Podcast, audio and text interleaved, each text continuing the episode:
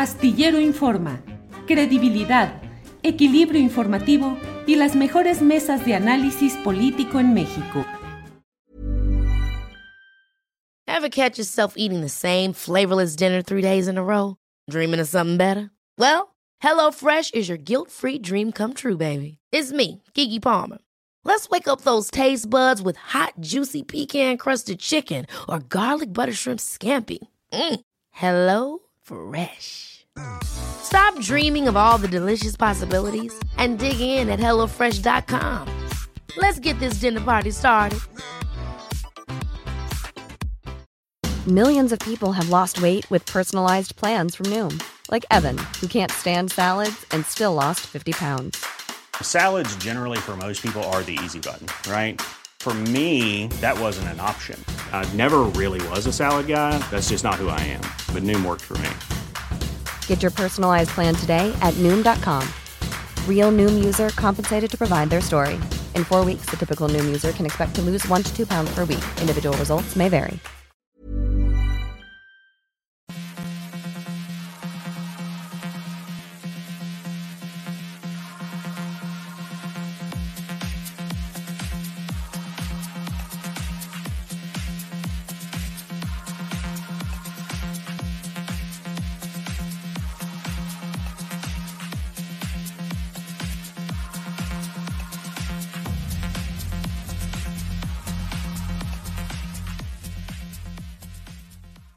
La una de la tarde con un minuto y ya estamos aquí en Astillero Informa. Gracias por acompañarnos en este martes 19 de julio de 2022. Como siempre, con la información más interesante del día. Ya estaremos con Adriana Buentello compartiendo los hechos noticiosos más relevantes de este martes. Además, tendremos mesa de periodismo, entrevistas y todo lo relevante e importante del día. Muchas gracias a quienes nos acompañan en este día. Eh, siempre apreciamos el poder contar con la audiencia que está atenta a lo que sucede en el país y que en este espacio informativo y analítico tiene puntos de referencia respecto a lo que va sucediendo. Entre otros temas interesantes de este día, y vamos a entrar de inmediato a uno de ellos, está la prolongada escasez de agua disponible para habitantes del área metropolitana de Monterrey un tema muy complicado que ha estado eh, pues generando la natural insatisfacción social, mm, desde mi punto de vista también una gran incapacidad del gobierno estatal acá a cargo de Samuel García como gobernador. Pero bueno, de todo esto vamos a hablar con alguien que sabe bien de este tema, que es Antonio Hernández. Él es biólogo enfocado en temas ambientales y políticas públicas. Antonio, buenas tardes. Buenas tardes, Julio, un saludo. Igualmente, Antonio, gracias por esta plática que, que has aceptado que tengamos. ¿Qué sucede en Nuevo León? He leído una frase que desde mi punto de vista dice muchas cosas, que dice, no es sequía, es saqueo. ¿Qué está sucediendo, Antonio? Lo que te diría es que en la zona metropolitana de Monterrey, que son decenas de municipios y millones de personas, está vigente una situación de, incertidumbre profunda respecto al abastecimiento de agua para consumo doméstico procedente de fuentes superficiales, es decir, sobre todo de presas que se abastecen de ríos, ¿no? Y esta frase que tú acabas de mencionar, pues de alguna manera ha sintetizado como el descontento de la población en general por una, digamos, una inequitativa distribución del acceso al agua en los diferentes usos, en especial los, usos agrícolas e industriales. Eh, usos agrícolas industriales eh, concretados en qué tipo de empresas, con qué regulación, una regulación aceptable o una regulación abusiva. ¿Qué ha sucedido históricamente en este tema? Aquí, digamos, podemos hacer una determinación con base en las concesiones de agua subterránea otorgadas por la Comisión Nacional del Agua en Nuevo León y como una puntualización en el área metropolitana de Monterrey. Eh, la, digamos, creo que ahorita está vigente la discusión sobre todo respecto a los usos industriales y aquí hay algo que me gustaría como visibilizar Eh, si tú analizas los usos, las explotaciones industriales del agua en todo Nuevo León, pueden llegar, depende de quién le preguntes, ¿no? Si le preguntas a la Conagua, dice que el 7%, si consultas con los industriales, ellos dicen que gastan el 4%, lo cual podemos decir que es una verdad, sí, y, pero estas cifras corresponden a todo Nuevo León, es decir, no todo Nuevo León es industrial, la actividad industrial significativamente se concentra en el área metropolitana de Monterrey. Entonces, si, hacemos una valoración de las cifras de agua concesionada para el uso industrial, estaríamos hablando del 37% del universo total de, actividades de, agua concesionada, ¿no? Esto le sumas eh, otros usos que también tienen que ver con lo industrial y con lo agrícola, y estaríamos hablando que en la zona metropolitana de Monterrey el agua concesionada para usos privados, que de manera general incluye eh, la industria y la actividad agrícola, es el 59%. Y el restante 41% corresponde al agua para consumo doméstico.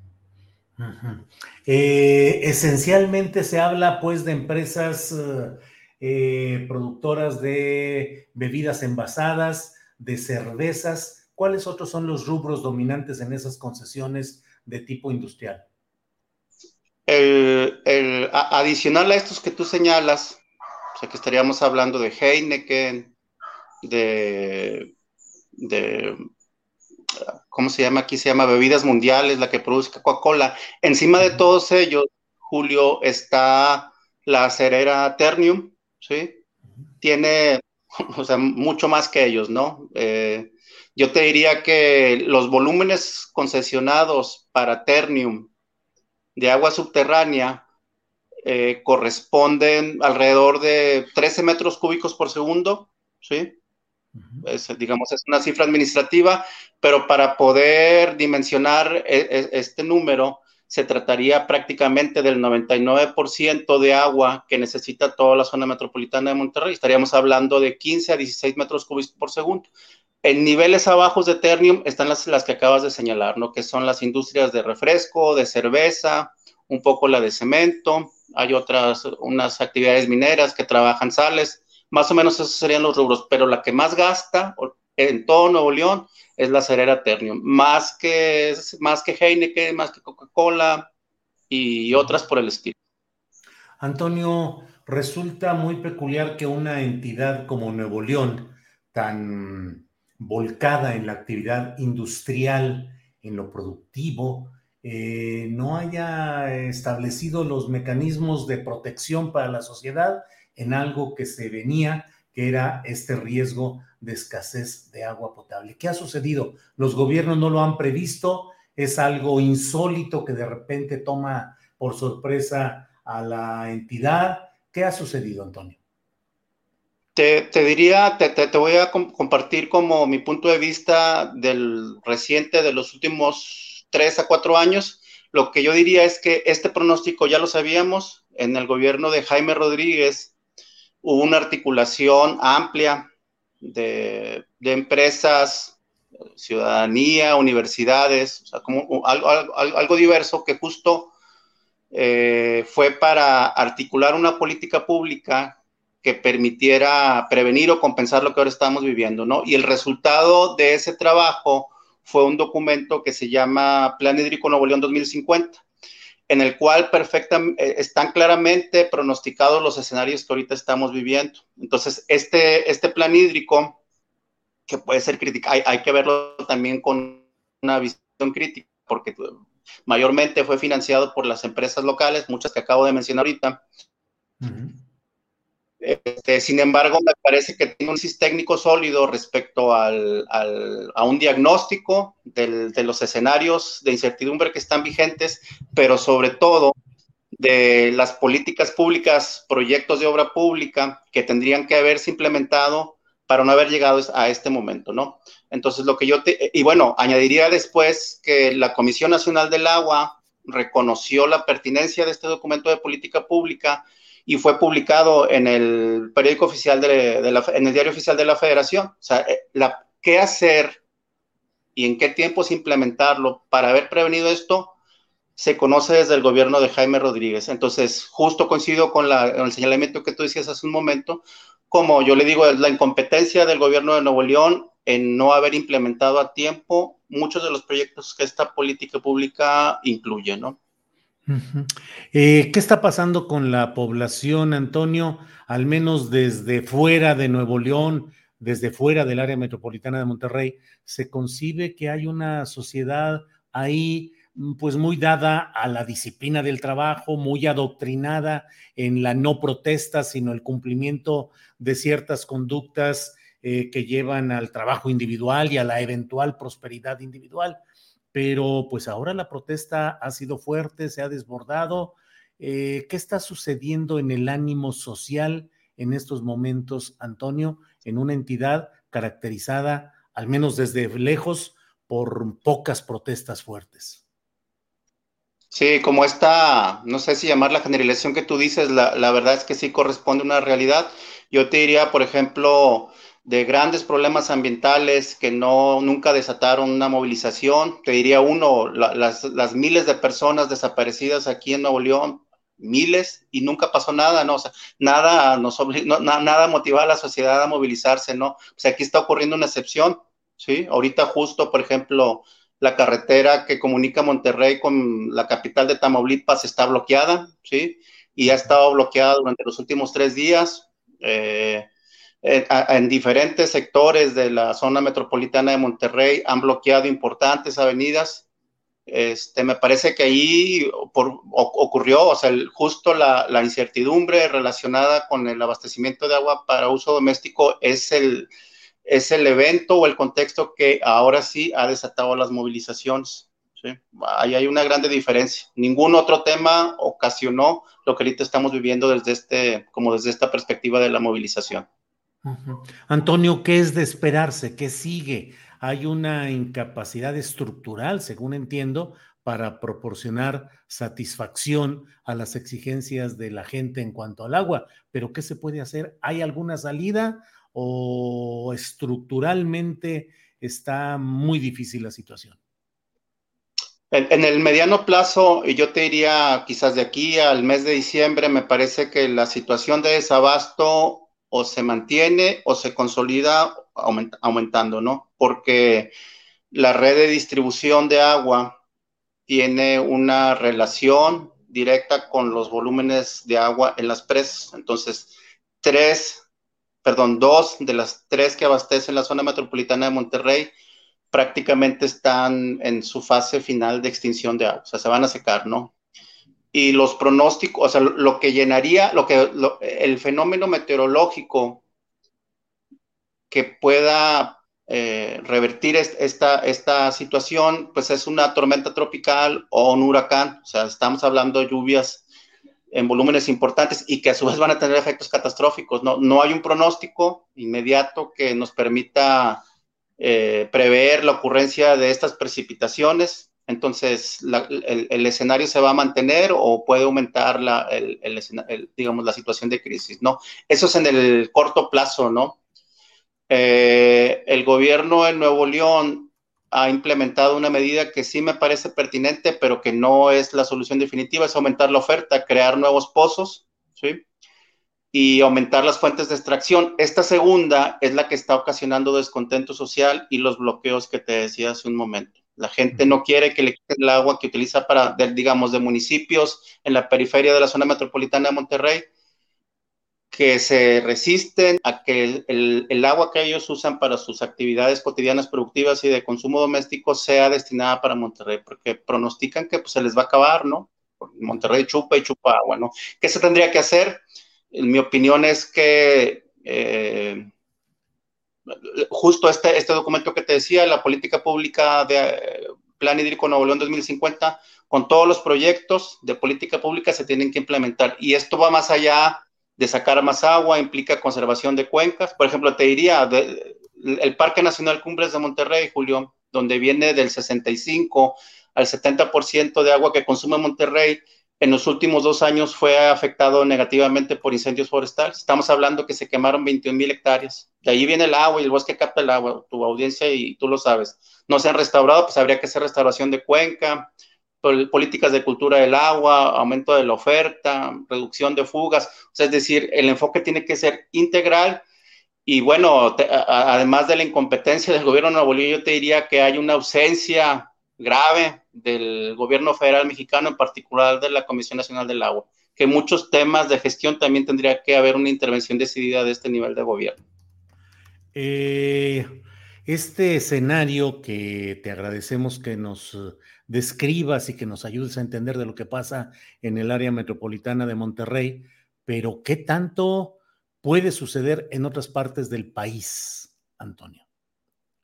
Pues eh, te, diría que esto ya ocurre y ha ocurrido en los años recientes en otras regiones del noreste mexicano, ¿sí? O sea, tú puedes voltear la mirada, por ejemplo, a la región carbonífera de Coahuila, en donde, donde, digamos, es una región que se junta la frontera entre Coahuila, Nuevo León y Tamaulipas, Nuevo León, Coahuila y Tamaulipas, en el río Salado, la presa Don Martín se está secando, las presas de la frontera entre, entre México y Estados Unidos acá en el noreste se están secando, en Victoria, Tamaulipas también están padeciendo esto. El sur de Nuevo León, no se diga, tiene años en donde el abastecimiento de los municipios de la zona rural eh, lo han vivido antes que nosotros. Digamos que Monterrey es la primera metrópoli de esta región del país que está viviendo esta situación de crisis, pero otras regiones con menos visibilidad o con otras condiciones de población lo han vivido, ¿no? Esto ya se está viviendo y me parece que va a continuar. Antonio Hernández, aunque hemos hablado de temas eh, técnicos y muy precisos, pero más allá de ello, en el terreno social, la gente en, Monterrey va a aguantar de aquí a diciembre, por ejemplo, en una situación igual o peor, ¿qué tanto esto puede causar un desbordamiento de la protesta social? Sí, yo, mi pronóstico es que si el gobierno local, junto con la federación, con el gobierno mexicano, no se articulan de una manera adecuada y eficiente para, ahorita lo, lo urgente es compensar, justo para compensar la pérdida del acceso al agua, las movilizaciones van a aumentar. ¿sí? Lo estamos viviendo. E, el, ejemplo que te dije del bloqueo de la carretera que comunica Monterrey con Victoria, Tamaulipas, es inédito. ¿sí? O sea, yo que te diré, mi edad es 48 años y nunca recuerdo algo así en toda mi vida. Y digamos que tengo la mitad de mi vida como más al pendiente de estos asuntos, ¿no? Entonces, este, me parece que este ha sido el tema que ha catalizado el descontento social de muchas cosas que pues no están como en el mejor escenario.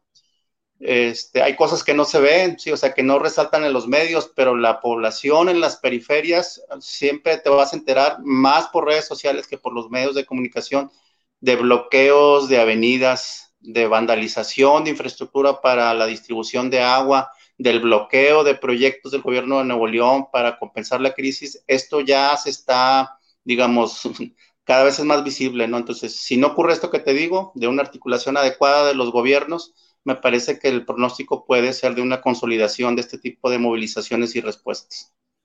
Em, te agradezco esta oportunidad de platicar y cierro por mi parte, a reserva de lo que desees agregar, Antonio Hernández, eh, preguntándote, ¿Qué tanto esto va a provocar daños económicos en una, en una urbe, en una metrópoli eh, tan dedicada a la productividad como es Monterrey? ¿Qué tanto más allá del problema hídrico del agua en sí, esto puede afectar eh, la producción, las cadenas productivas, la distribución? Sin duda tiene un impacto. Para mí, parte de la solución está en una redistribución del acceso al agua, ¿sí?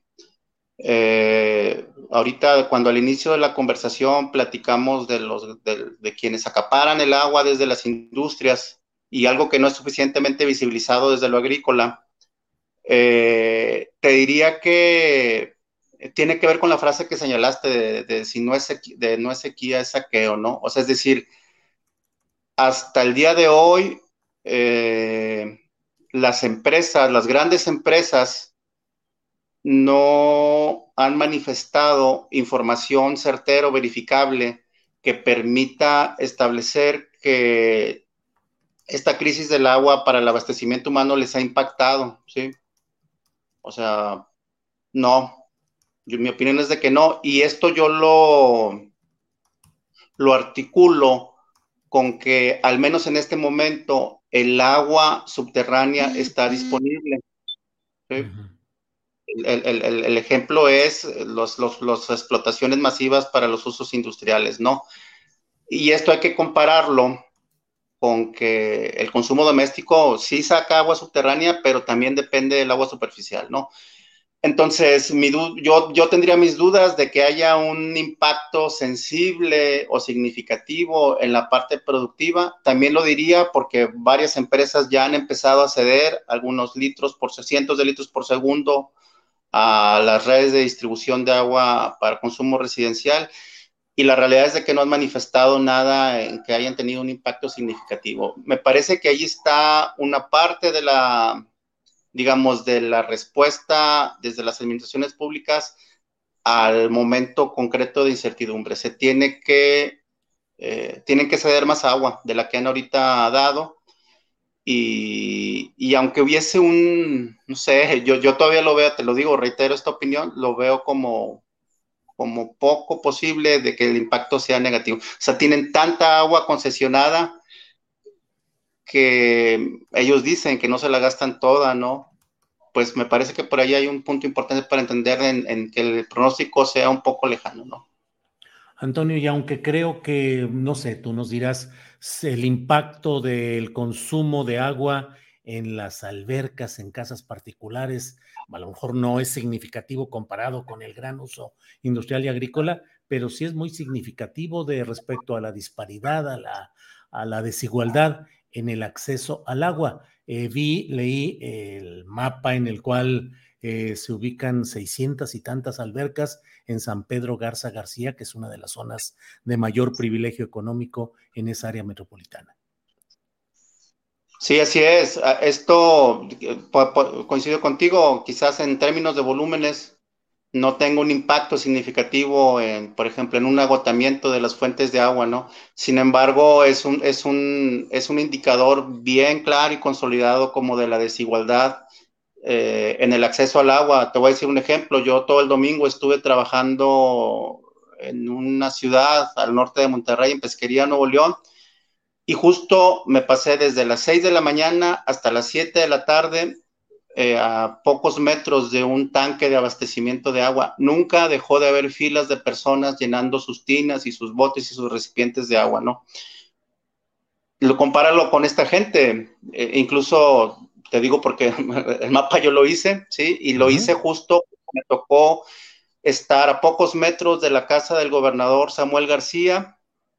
Atrás de su casa había población bañándose en una alberca justo cuando el gobierno de Nuevo León hizo una publicación de que se prohibía el uso del agua para este tipo de actividades recreativas. ¿sí? San Pedro está lleno de albercas y justo en, el, en la casa, atrás de la casa del gobernador hay gente que está bañando todos los días, ¿no? El gobernador ha hecho operativos articulado con otras autoridades justo para sancionar estos usos prohibidos del agua, pues sin embargo no los aplica, los tiene atrás de su casa, ¿no? No lo hace. Antonio, pues te agradezco mucho esta oportunidad de asomarnos con datos, con perspectiva, con una visión más amplia de lo que está sucediendo en aquella área metropolitana de Monterrey. Así es que, pues seguiremos atentos a lo que vaya pasando y por lo pronto te doy las gracias por esta entrevista, Antonio. Gracias, Julio. Gracias a ustedes por el interés. Un saludo. Gracias, hasta luego. Bien, hemos hablado con Antonio Hernández, biólogo, y me parece a mí que es relevante el que tengamos una opinión más a fondo, más eh, con perspectiva, con datos de lo que sucede en todo ese entorno de la escasez de agua en el área metropolitana de Monterrey, donde dicen no es sequía, es saqueo. Bien, es la una de la tarde con 23 minutos, una hora espléndida para que esté con nosotros Adriana Buentello. Adriana, buenas tardes.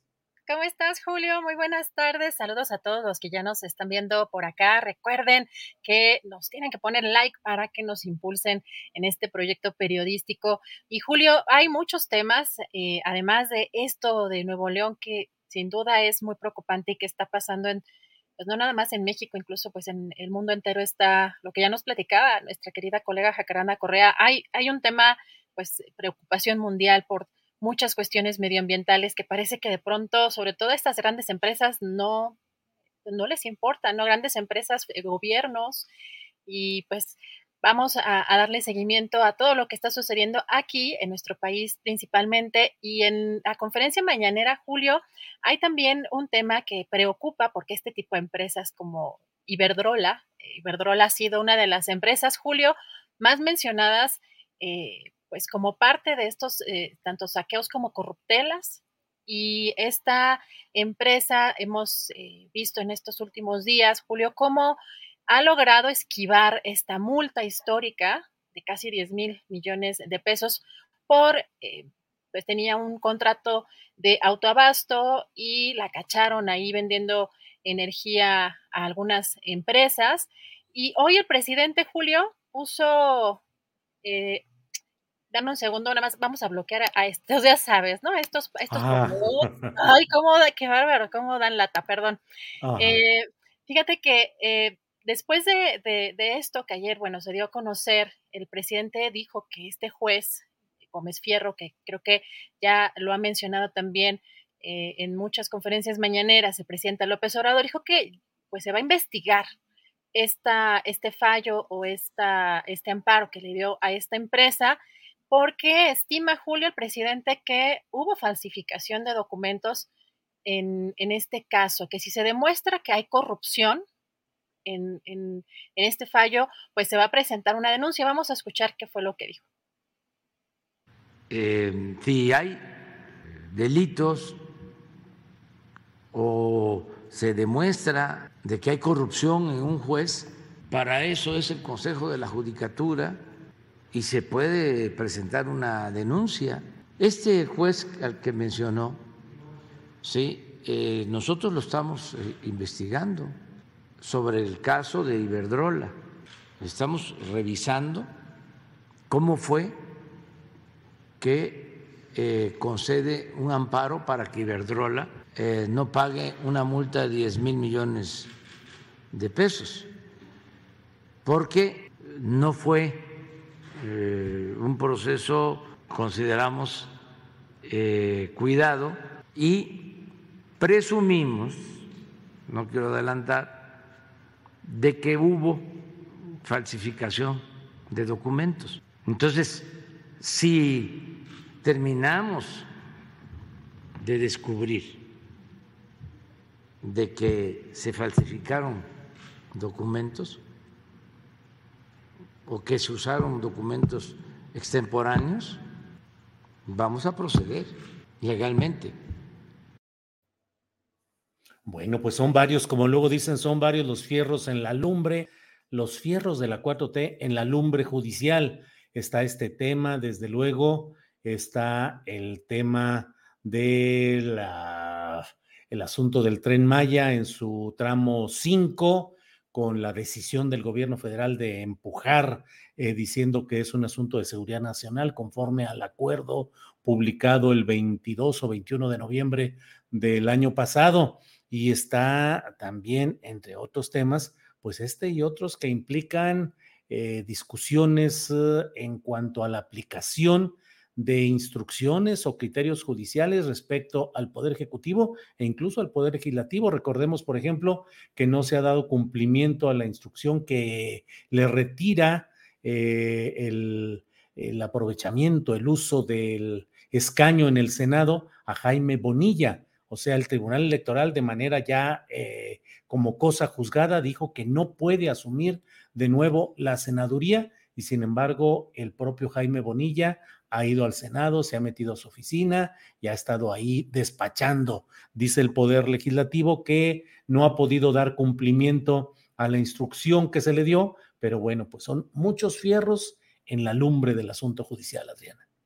Julio, bien complicada la situación y en este caso particular de este juez, eh, sí hay que darle seguimiento que eh, entendemos que hay un consejo, el Consejo de la Judicatura, que se dedica a revisar eh, este tipo de casos, pero sobre todo en temas financieros, en temas de corrupción, en ciertos niveles, sí vale la pena buscar, impulsar, investigar a jueces como eh, este que ya ha sido mencionado en, muchos, en muchas conferencias mañaneras como parte, digamos, de una especie de obstrucción a muchas de, las, eh, de los proyectos o, de los movimientos que hace el gobierno del presidente, porque eh, fíjate, Julio, ayer se dio a conocer justamente que este mismo juez suspendió la orden que dio la Secretaría de Energía que obliga a las empresas a comprar gas natural a Pemex y a la Comisión Federal de Electricidad.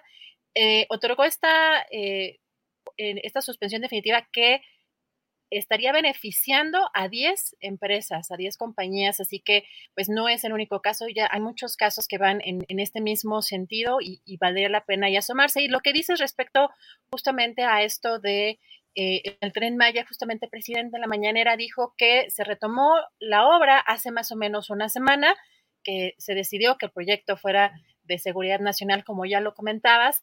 Sin embargo, eh, dijo que también eh, se lleva a cabo pues ese procedimiento que hay sobre los amparos eh, ante los jueces para demostrar que no hay daño, pero dio a conocer que el tiempo que estuvo parada esta obra tuvo un costo alto para el erario y que además pues rechaza que haya un desacato eh, por parte del gobierno porque aseguró que pues tienen la facultad de continuar con estas obras. Vamos a escuchar qué fue lo que dijo.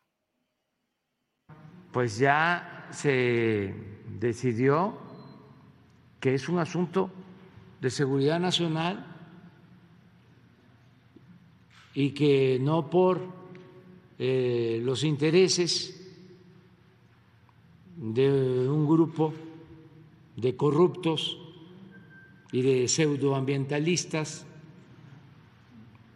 vamos a detener una obra que es en beneficio del pueblo y que además ya el tiempo que se llevaba parada nos estaba significando un alto costo al presupuesto, que es dinero del pueblo, nada más por intereses políticos de estos conservadores corruptos.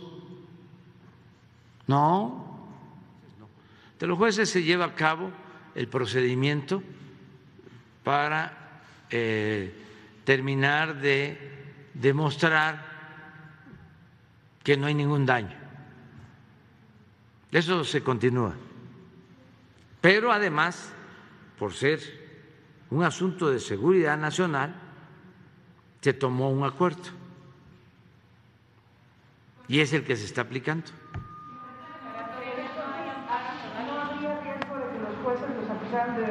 No. No, porque tenemos este, facultad para hacerlo. Desde hace una semana aproximadamente. Y se va avanzando. Pues ahí está uno de los temas de una gran discusión judicial y política que se, pues que ya está metido Adriana y ya veremos cuál es la resolución que se da porque pues la Suprema Corte de Justicia de la Nación tendrá que revisar el fondo de ese acuerdo de noviembre del año pasado en el que el gobierno federal establece que pues una enorme variedad de obras y servicios puedan ser clasificados como de interés público o de seguridad nacional y en ese terreno eh, pues facilitar ampliamente la, la, emisión de los permisos correspondientes de inmediato en un plazo de cinco días hábiles. Eh, las autoridades de cada dependencia, secretaría, dirección, la entidad a la que se refieran, debe responder positivamente, debe dar el permiso y en un año tiene que dar el permiso definitivo, pero todo ello pues habrá que ver en términos judiciales cómo lo resuelven las autoridades correspondientes, Adriana. Julio, y hoy también, ya había mencionado en otras conferencias el presidente López Obrador que hay filtraciones en su gobierno, eh, ya lo ha reconocido en, diversas ocasiones, pero eh, hoy explicó el presidente Julio que en este caso del tramo 5 del tren Maya, media hora antes de que se diera este acuerdo, eh, ya habían interpuesto un amparo lo que señaló el presidente es que eso es una parte de una conspiración y pues, reconoció precisamente que hay esta, pues que se dan estas filtraciones. Y le pregunta el reportero, eh, no se alcanza a escuchar, ahorita lo vamos este, a, poner, este, porque está de fondo, no traía el micrófono el reportero, pero se entiende algo así de por qué no denuncia o por qué no despide o algo así a esa gente. Y el presidente dice, sí, lo estamos haciendo, pero lleva tiempo. Pues eran todos, dice el presidente, son muchos. Claro, y dicen los tres poderes. Bueno, se entiende que hay personajes todavía dentro de su propio eh, gobierno que estarían eh, llevando a cabo o haciendo estas filtraciones, pero también algo interesante que sale eh, precisamente a colación, Julio, y que pues sí, en, términos de las próximas elecciones presidenciales, pues también eh, importa pues lo que señala el presidente porque reconoció y que no minimiza el hecho de que son como 20 o 25 millones de personas en el país que tienen un pensamiento conservador y además también consideró que justamente la mañanera le ayuda mucho. Vamos a escuchar qué dijo. Estamos trabajando en cuatro tramos, pero en este, en el quinto, media hora antes de que se hiciera valer el acuerdo, interpusieron. O sea, es una conspiración. Entonces, Sí, claro. ¿Por qué no depura Ah, lo estamos haciendo, nada más que lleva tiempo, pues eran todos, son muchos, o sea, este, claro, y en los tres poderes, yo siempre hablo, eh, y no es minimizar, al contrario, siempre hablo de que son como 20, 25 millones de personas en el país que tienen un pensamiento conservador, que son nuestros adversarios, no nuestros enemigos, porque no tenemos enemigos, ni queremos tenerlos, pero es muchísima gente. Esta conferencia nos ayuda mucho porque la ven muchísimos. Nuestros adversarios, ayer hablé de Calderón y este y, creo que a la hora ya estaba respondiendo. O sea, están pendientes. Bien, bien, pues mira lo que son las cosas. 20, 25 millones de conservadores es la estimación que da el propio presidente de la República. Y bueno, pues claro que es una fuerza política y social eh, importante, no mayoritaria, pero pues ahí está la batalla ideológica y electoral, Adriana. Está reconociendo, como dice, no minimizando, reconociendo que hay un reto y por venir para el 2024, pero también Julio le preguntan específicamente, eh, lo malo es que aquí se juntan dos preguntas y, muchas veces la respuesta, pues no sabemos específicamente si va dirigida a la primera respuesta o la de la pregunta, ¿no? Entonces, para que no, no hacer malas interpretaciones, pero le pregunta el reportero al presidente sobre estos guiños que hace en pues, PRD, eh, o PRI, bueno, particularmente PRD Ricardo Monreal para eh, el presidenciable, pues como presidenciable para la Alianza Va por México para el 2024, pero también le pregunta justamente sobre esta propuesta estatutaria de Morena para eh, obligar a los presidenciables eh, del próximo, bueno, del próximo proceso presidencial para comprometerse al proyecto de la cuarta transformación. El presidente dijo que no está de acuerdo con modificar precisamente estos documentos básicos, pero también aseguró que la gente tiene pues, claro que pues, ellos son los que van a decidir independientemente de quiénes sean los candidatos mujeres eh, u hombres, pero pues particularmente sí llama la atención que dice pues si van a votar por un cambio o por la continuación de esta transformación o el retroceso. Vamos a escuchar qué fue lo que dijo. Pues eso lo van a resolver en su momento los partidos, los dirigentes de los partidos, lo que está muy claro es que la gente va a decidir hacia adelante independientemente de quien sean candidatos, mujeres u hombres. ¿Qué es lo que se va a decidir hacia adelante? ¿Quieres que continúe la transformación o no? ¿Es transformación o retroceso? Así está, porque los del bloque conservador no quieren la transformación. Presidente, ¿pero de acuerdo sus documentos básicos para obligar a que haya continuidad en su proyecto? No, eh, es un asunto del pueblo. La gente no va a querer eh, regresar a la corrupción. El pueblo no es masoquista. La gente va a querer que continúe la transformación, que se profundice. Transformación o retroceso es lo que planteó el presidente hoy en la conferencia mañanera y siguen estando intensas las conferencias matutinas. Julio, vamos con nuestra querida Carolina Rocha que ya anda por acá conectada y regreso en un ratito más. Adriana, como siempre, muchas gracias y volvemos en un rato más. Gracias, Adriana Buentello. Es la una de la tarde con 40 minutos. Hoy es martes y ya sabe usted que los martes se platica con Carolina Rocha. Así es que vamos ya con Carolina. Buenas tardes. ¿Cómo estás, Julio? Yo aquí me andaba quebrando la cabeza en lo que los escuchaba y así en el resumen de la mañanera. Qué importante hacer un resumen de la mañanera. Se dicen tantas cosas. Eh, este, eh, cambian tanto la visión del país de un día al otro. Este, el discurso del presidente siempre es el mismo y a la vez no, Julio. O sea, yo la verdad es que ya me di cuenta, le gusta repetir ciertas cosas, pero luego como que cambia de opinión, medio rectifica. En fin, e, es tortuoso ver la mañanera. Yo ya lo que voy a hacer es arrimarme a Adriana Buentello contigo. Y ya que me hagan el resumen ejecutivo, sacan lo, que hay que destacar y, uno deja de derramar bilis, porque este pobre país ya está partido por la política y por la bilis, ya déjenos en paz, déjenos vivir.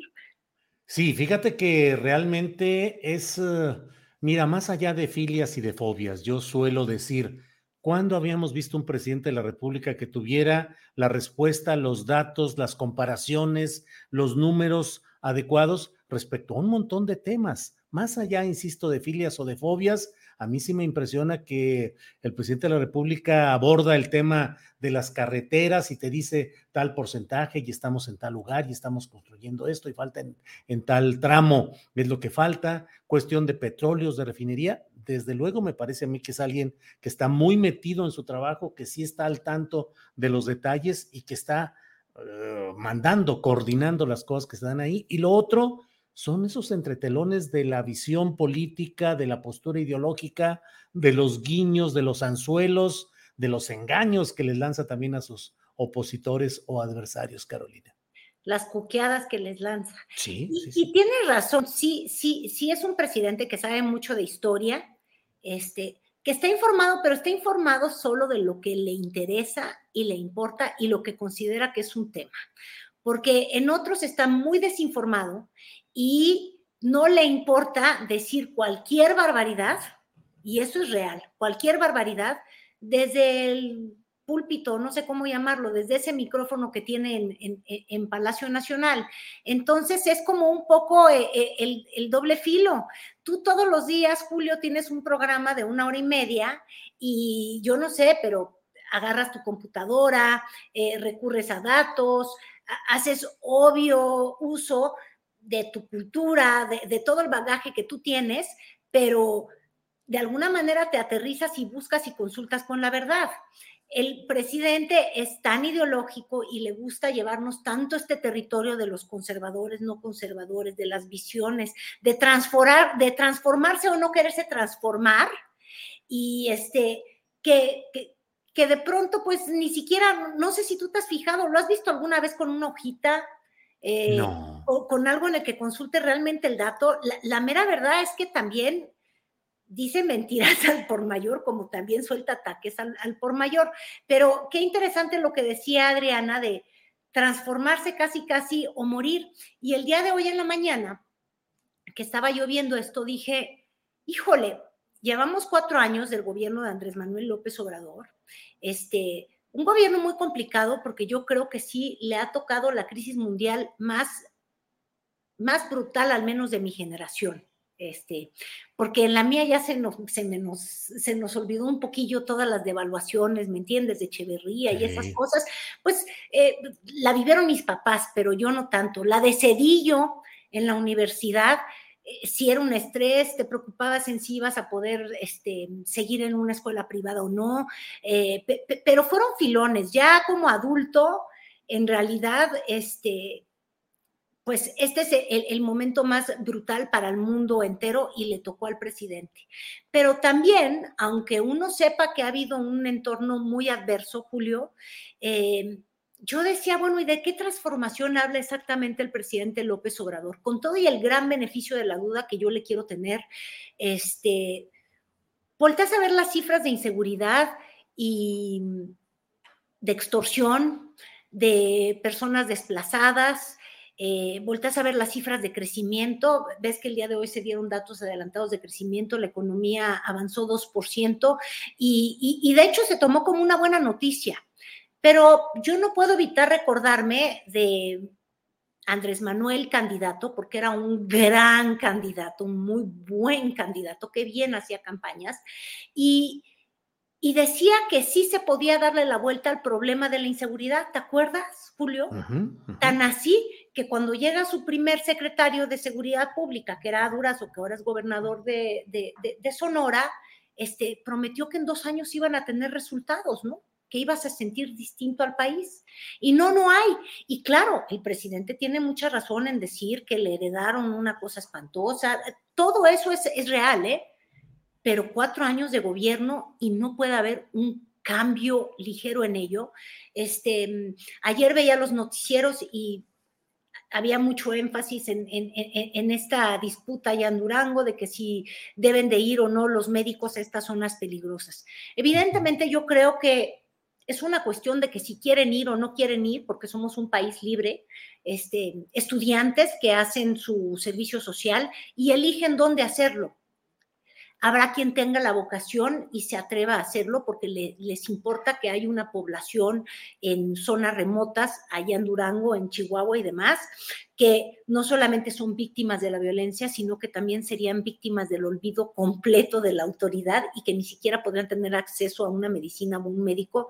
Este, les parece atroz y van porque existe la vocación. Pero lo que yo ayer justamente pensaba también, decía, bueno, no es que esté peor el sistema de salud que como lo dejó Enrique Peña Nieto o, el calderonismo que, además inventó, que había hecho del seguro popular era la gran cosa y que se cubrían todas las medicinas, como te insisto, yo hice muchos reportajes, y más allá de cifras, porque les encantaba decir, hay millones de personas inscritas al seguro popular. Y entonces luego veías, ¿inscritas a qué? Ah, a clínicas fantasmas, a lugares que no tienen médicos, a este, clínicas que no tienen aparatos, a tratarse con, con, ¿te acuerdas? Decíamos ingenieros agrónomos. Este, eso ha cambiado, no tampoco, pero yo sí recuerdo que el presidente Andrés Manuel López Obrador prometía que eso podía cambiar. Este, Y yo sí creo que cuatro años, Julio, eh, deberían de ser suficientes para empezar a sentir que el, país está tomando otra ruta y desgraciadamente eh, somos un país atorado en una realidad atroz de inseguridad, de falta de servicios de salud. Claro que han mandado muchísimo dinero, claro que se, se están dando becas, pero no ha cesado la deserción escolar. Este, la tiene la culpa toda el presidente López Obrador. Estamos condenados no sé, yo creo que son cosas que nos vamos a tener que responder los mexicanos con mucha seriedad, pero la realidad es que como candidato el presidente se sentía más seguro de poder lograr cambios que yo creo que hasta ahora no han llegado. Eh, llegarán con el tren Maya, que, el día de hoy se dijo que es un tema de seguridad nacional, eh, seguir con esta construcción, ¿le va a cambiar el rostro a México con el tren Maya? Pues no sé, Quizás al, sur, sureste le, puede cambiar un poco la circunstancia económica, sí. Este, ¿Es un tema de seguridad nacional? Pues la verdad es que no, Julio, nos decimos tantas mentiras, de verdad, yo ya estoy un poco cansada de esa. Como también creo, es un ecocidio que sigan con la construcción del tramo 5 del tren Maya, te digo algo, no soy experto, pero no creo que sea un ecocidio, no creo que en ello termine. Yo sin ser un experto, hace ocho meses, y ahorita te voy a ceder ya la palabra porque hasta me canso de oírme. Con no, no, no, dale, adelante. Hace como ocho meses o nueve meses fui a hacer un reportaje a Tulum, porque justamente muchas de las personas que no son necesariamente las que están denunciando de manera muy vocal, pues me refiero a los artistas y demás, de manera tan vocal que se detenga la construcción del, del tren Maya este, yo hice un reportaje allá y habían denuncias muy severas sobre la sobreexplotación que había del mangle este, y, el estrés que estaba viendo en toda esta riqueza acuífera que existe, de hecho, como en ningún lugar en, la península de Yucatán, en, en, estos cenotes, toda la vida que existe ahí subterránea es una cosa impresionante y hay espeleólogos, creo que es el término adecuado, que, que, si alguna vez los buscas, Julio, te lo van a explicar.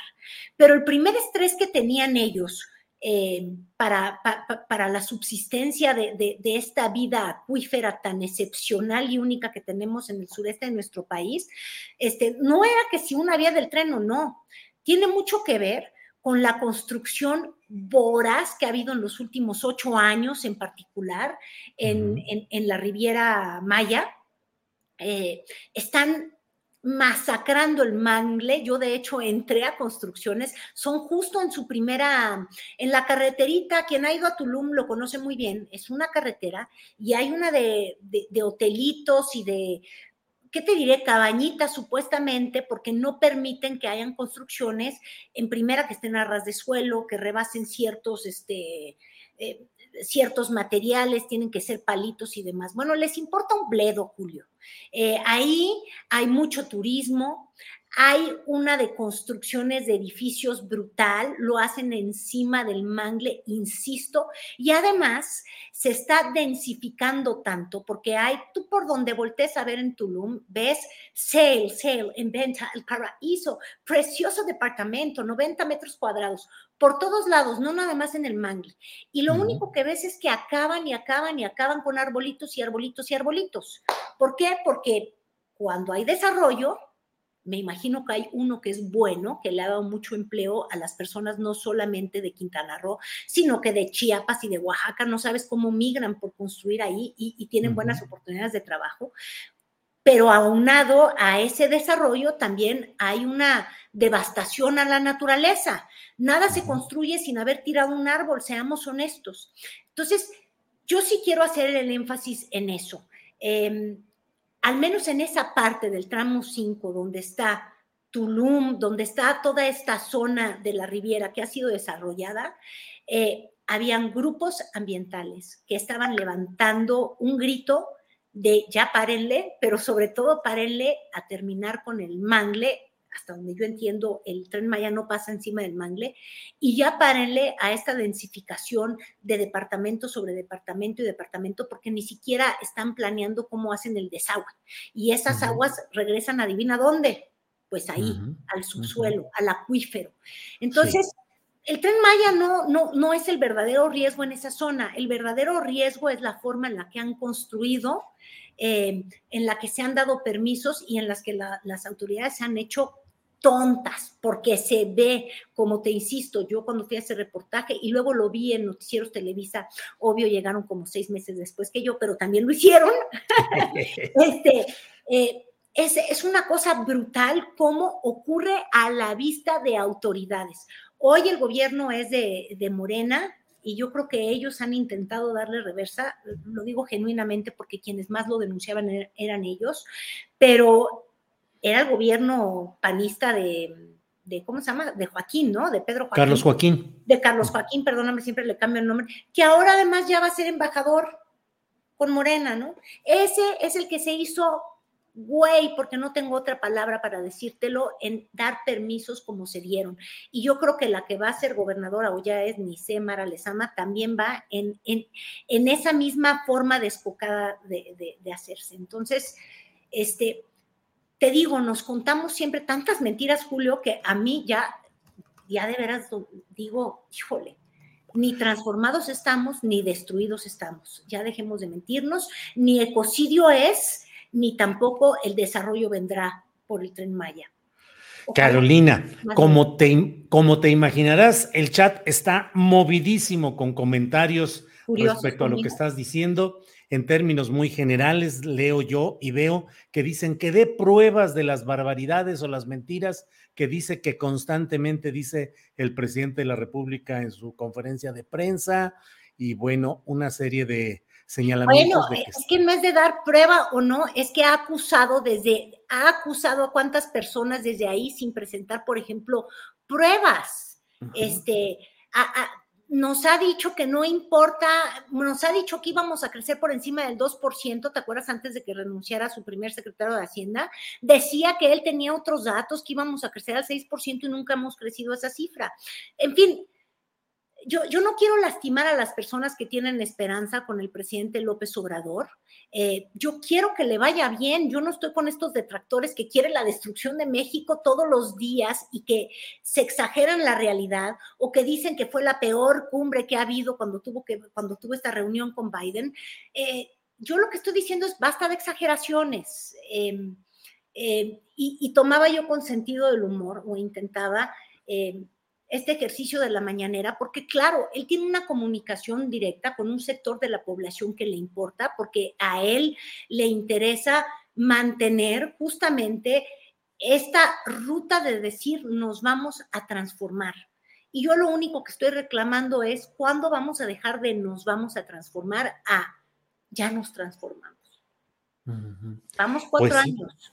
Yo no quiero perder la esperanza pero los gobiernos tienen que dar resultados. Este, porque hay candidatos maravillosos y luego no dan nada. Mira, mira, mira el nuevo Nuevo León. sí, me decían ahora que estuve ahí, la, la, gente me decía, aquí está el nuevo Nuevo León, disculpe usted que apeste a León. No se pueden bañar, Julio. Tenías un cuate que era un candidato súper echado para adelante, que iba a tirar la vieja política para atrás. Bueno, yo creo que ahorita hay quienes dicen, oye, regrésame a los viejos nefastos que al menos me dejaban que yo me bañara, ¿verdad? Y no andaban gritando y diciendo es que yo no soy Tlaloc. Este, es, es brutal el contraste que hay entre lo que se promete cuando, están, cuando se está en campaña y lo que se puede entregar a la hora de gobernar. Y quizás no es todo la culpa del gobernante. ¿eh?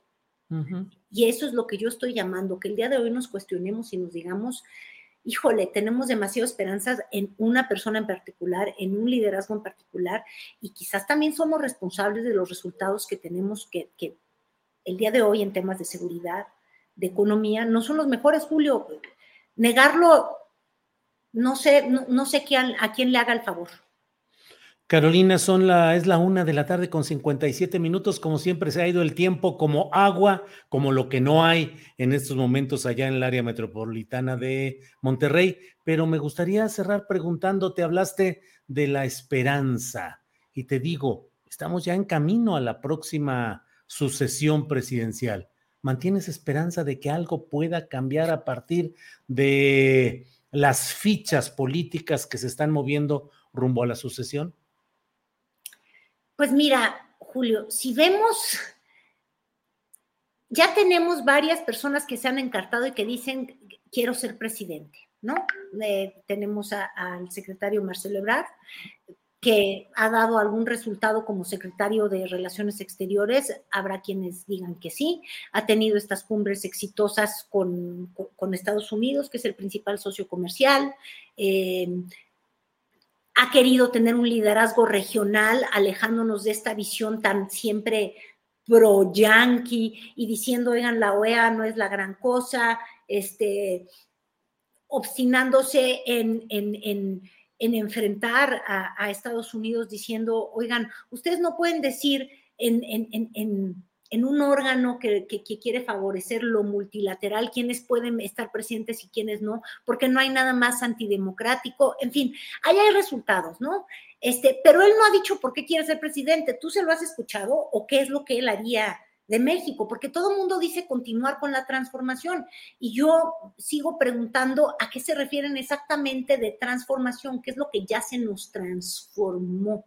Este, Hay cosas que sí, ¿no? La austeridad quizás es un estilo del presidente López Obrador. Ojalá eso se quede. ¿eh? Eh, te acuerdas estos viajes faraónicos y el despliegue del poder y la prepotencia y la arrogancia desde el primer líder del país, que es el presidente? Bueno, eso sí lo ha quitado el presidente López Obrador. Eh, qué bien. La corrupción de Tajo, pues no estoy segura. pero bueno, Claudia Sheinbaum también dice que quiere ser y que también se ha atrevido a usar esta frase de que ya es tiempo de las mujeres, ¿verdad? Yo creo que ya es tiempo de que nos gobiernen. Ya olvídate, no es una cosa de género. Este, pero ¿por qué? Pues no estoy segura, no estoy segura porque también yo no veo una gran obra en la Ciudad de México, este, una gran refacción a la línea 1 del metro, sí, este, es un teleférico, no acabo de entender. Ricardo Monreal está furioso porque no lo encartan y él dice que él es muy capaz, pero no entiendo de qué es capaz exactamente. Tú lo has tenido varias veces en entrevista. ¿Y por qué México lo está esperando con tanta fe? Eh, ¿Por qué México tiene que estar esperando a Santiago Krill? Eh, eh, y a los panistas que el día de ayer se, reunieron, ¿no? Los gobernadores que están furiosos con, con los secuestradores de sus partidos, ¿no? Eh, en el PRI está Lalito Moreno que, híjole, un audio más de ese hombre, yo no sé qué es lo que vamos a, pensar de, los priistas, es un catálogo, un manual de la corrupción, ¿verdad? Este, ¿Por qué quiere ser presidente? No tengo idea. Eh, entiendo que para seguir jalándole al presupuesto. Entonces, muy esperanzada, yo no me siento, tú, tú sí. Híjole, pues, ¿qué te digo? Eh, a cómo van las cosas, complicadas, y no veo, creo que falta mucho la definición personal de varios de los principales candidatos, que nos digan realmente qué es lo que proponen, qué es lo que van a conservar, qué es lo que cambiarían, qué acelerarían de un proceso y saber qué, cuál es el, punto de, todo este, de todo este esquema electoral, Carolina.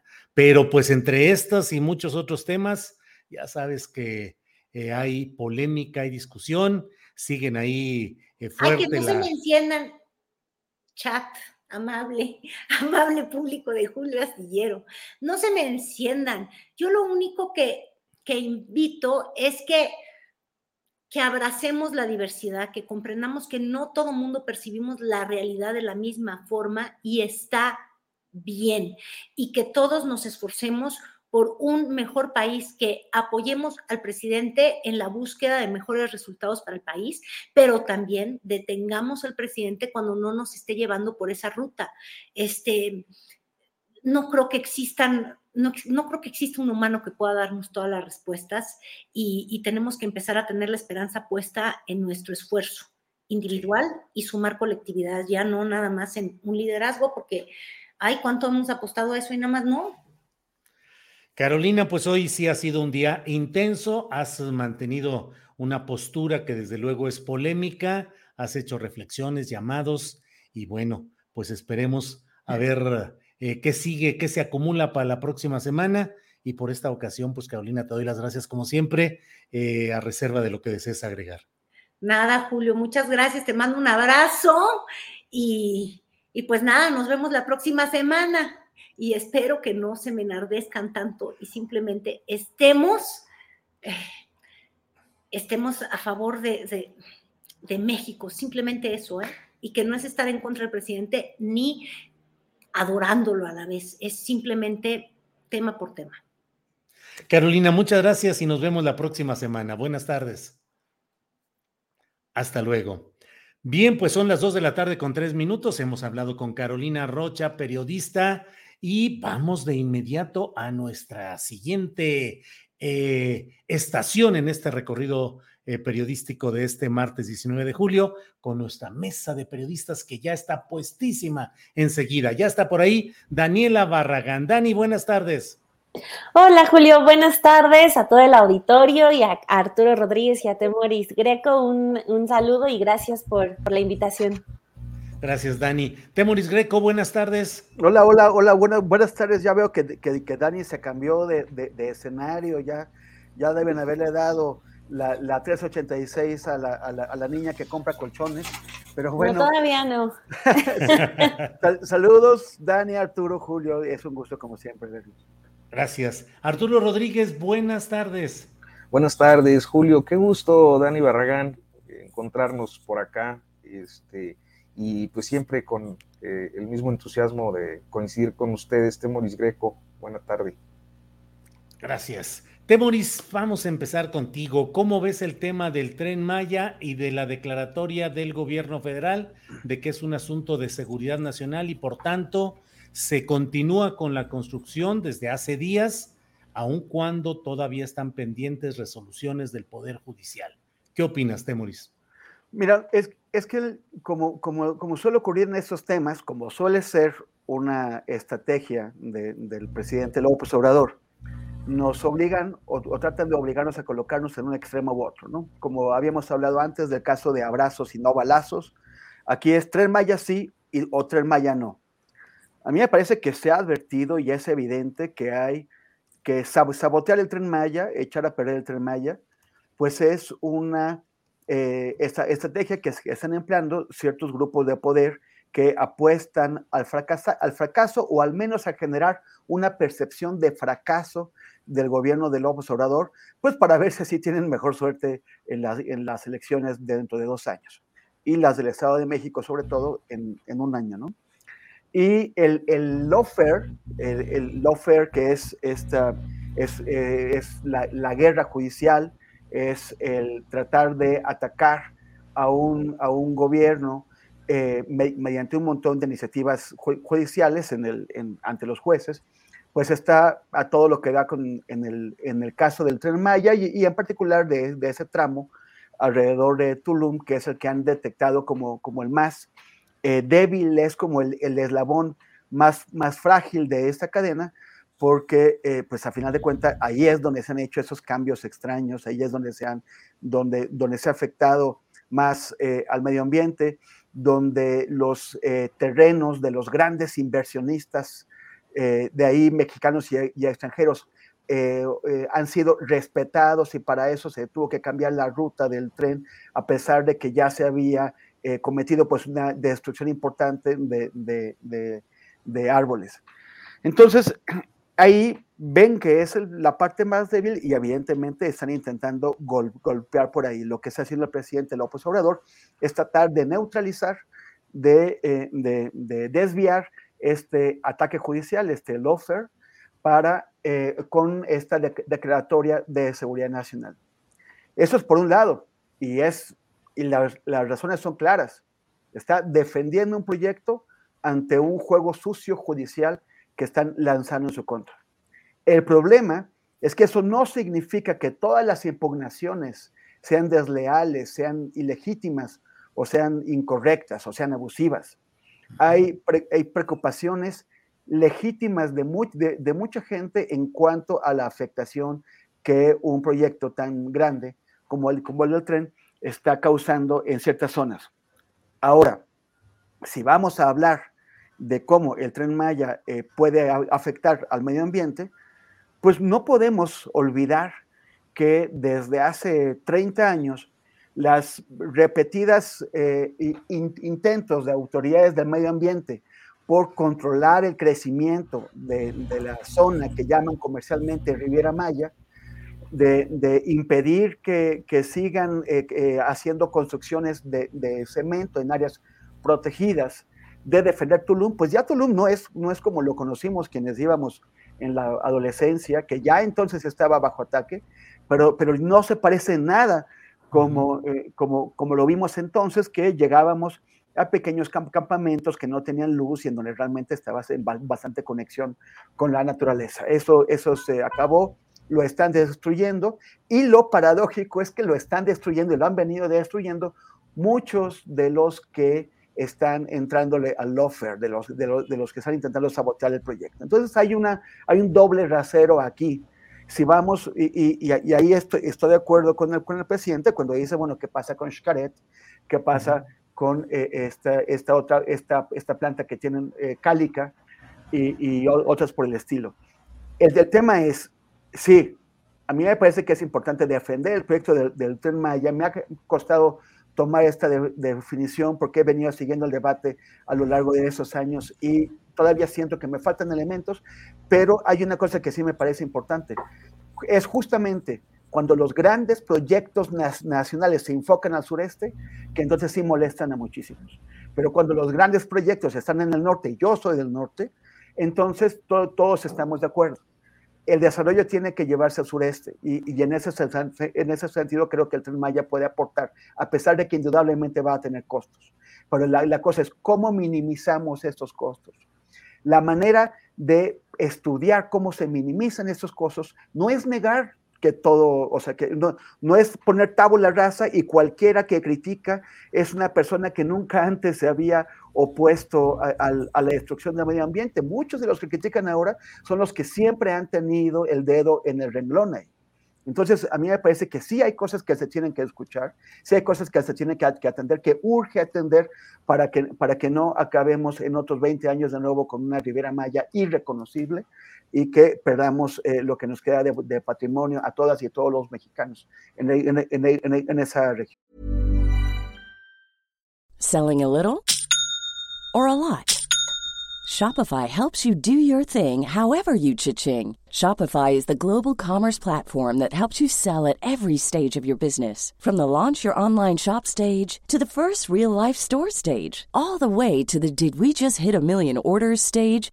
Shopify is there to help you grow. Shopify helps you turn browsers into buyers with the internet's best converting checkout. 36% better on average compared to other leading commerce platforms because businesses that grow grow with Shopify. Get a $1 per month trial period at shopify.com/work. shopify.com/work. Ryan Reynolds here from Mint Mobile.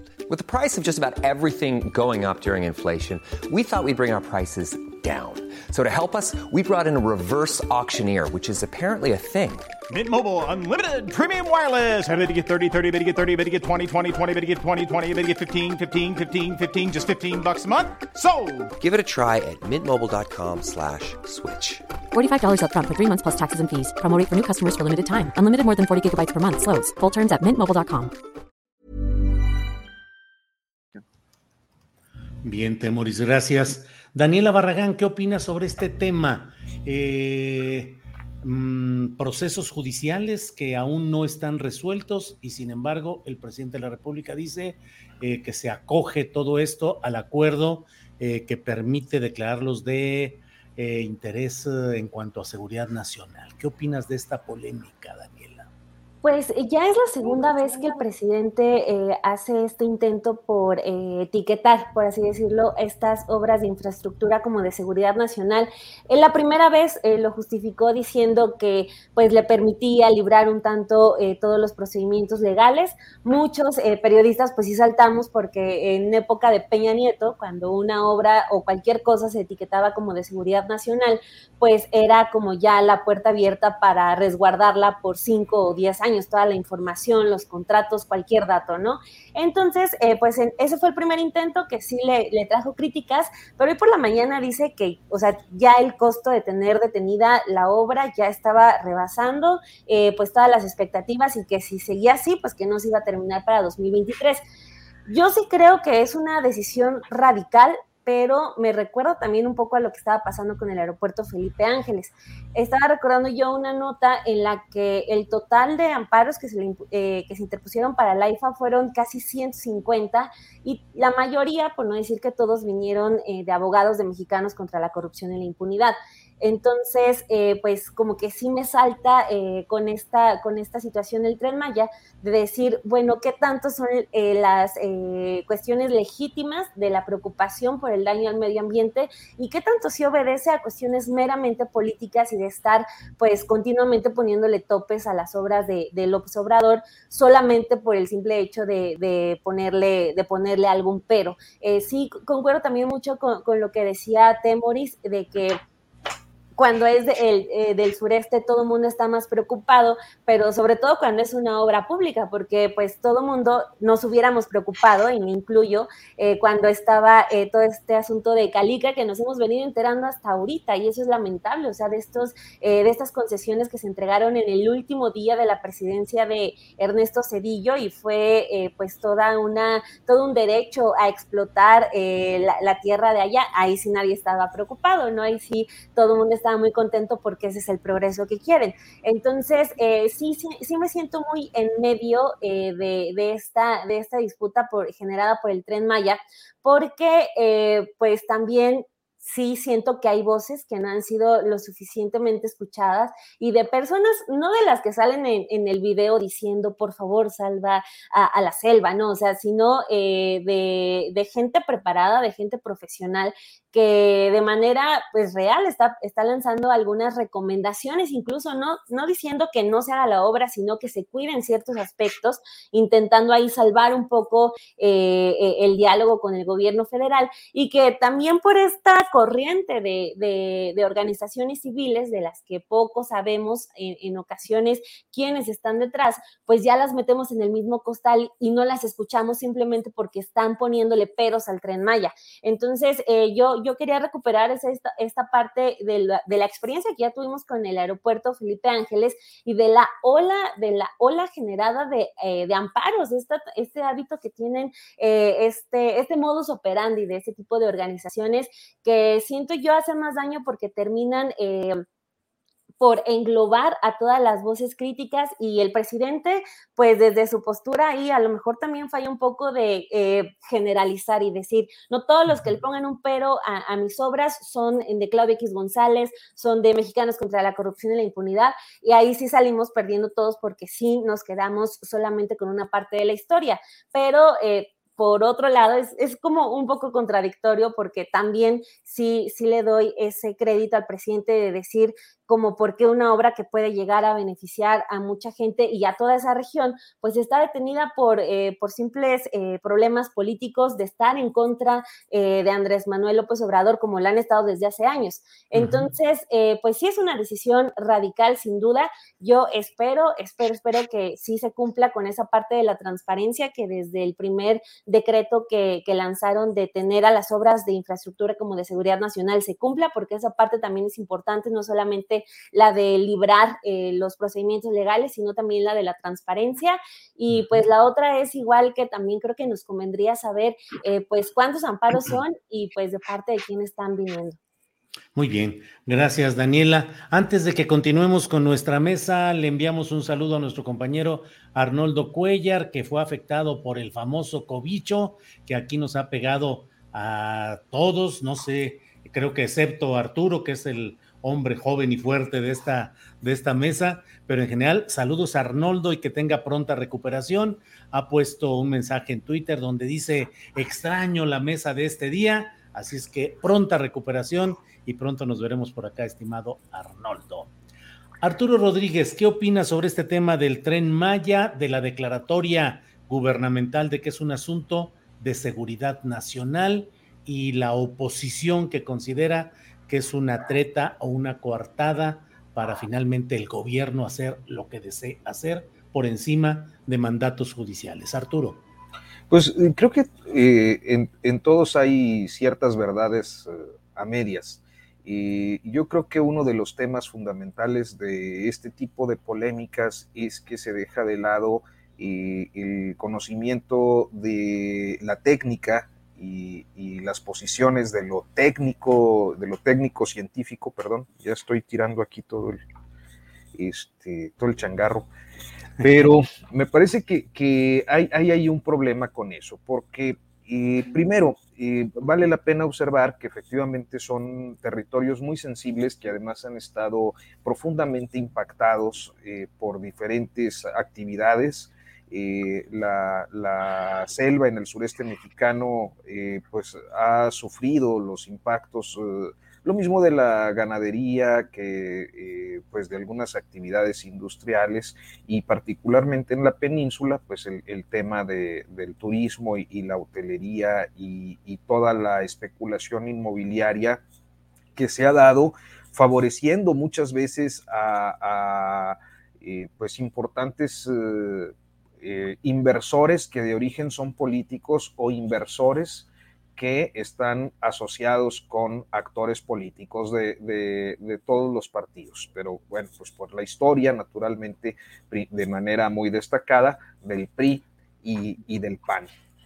y ahora bien, eh, hay un problema ahí que tiene que ver con un cambio de trazo. Creo que hasta el cambio de trazo, las expresiones de las comunidades científicas interesadas en, el contexto medioambiental, eh, en, del proyecto del tren Maya, pues habían sido eh, ciertamente, digamos, eh, cautelosos o no habían tenido expresiones tan contundentes como, este, como en este momento del tramo 5.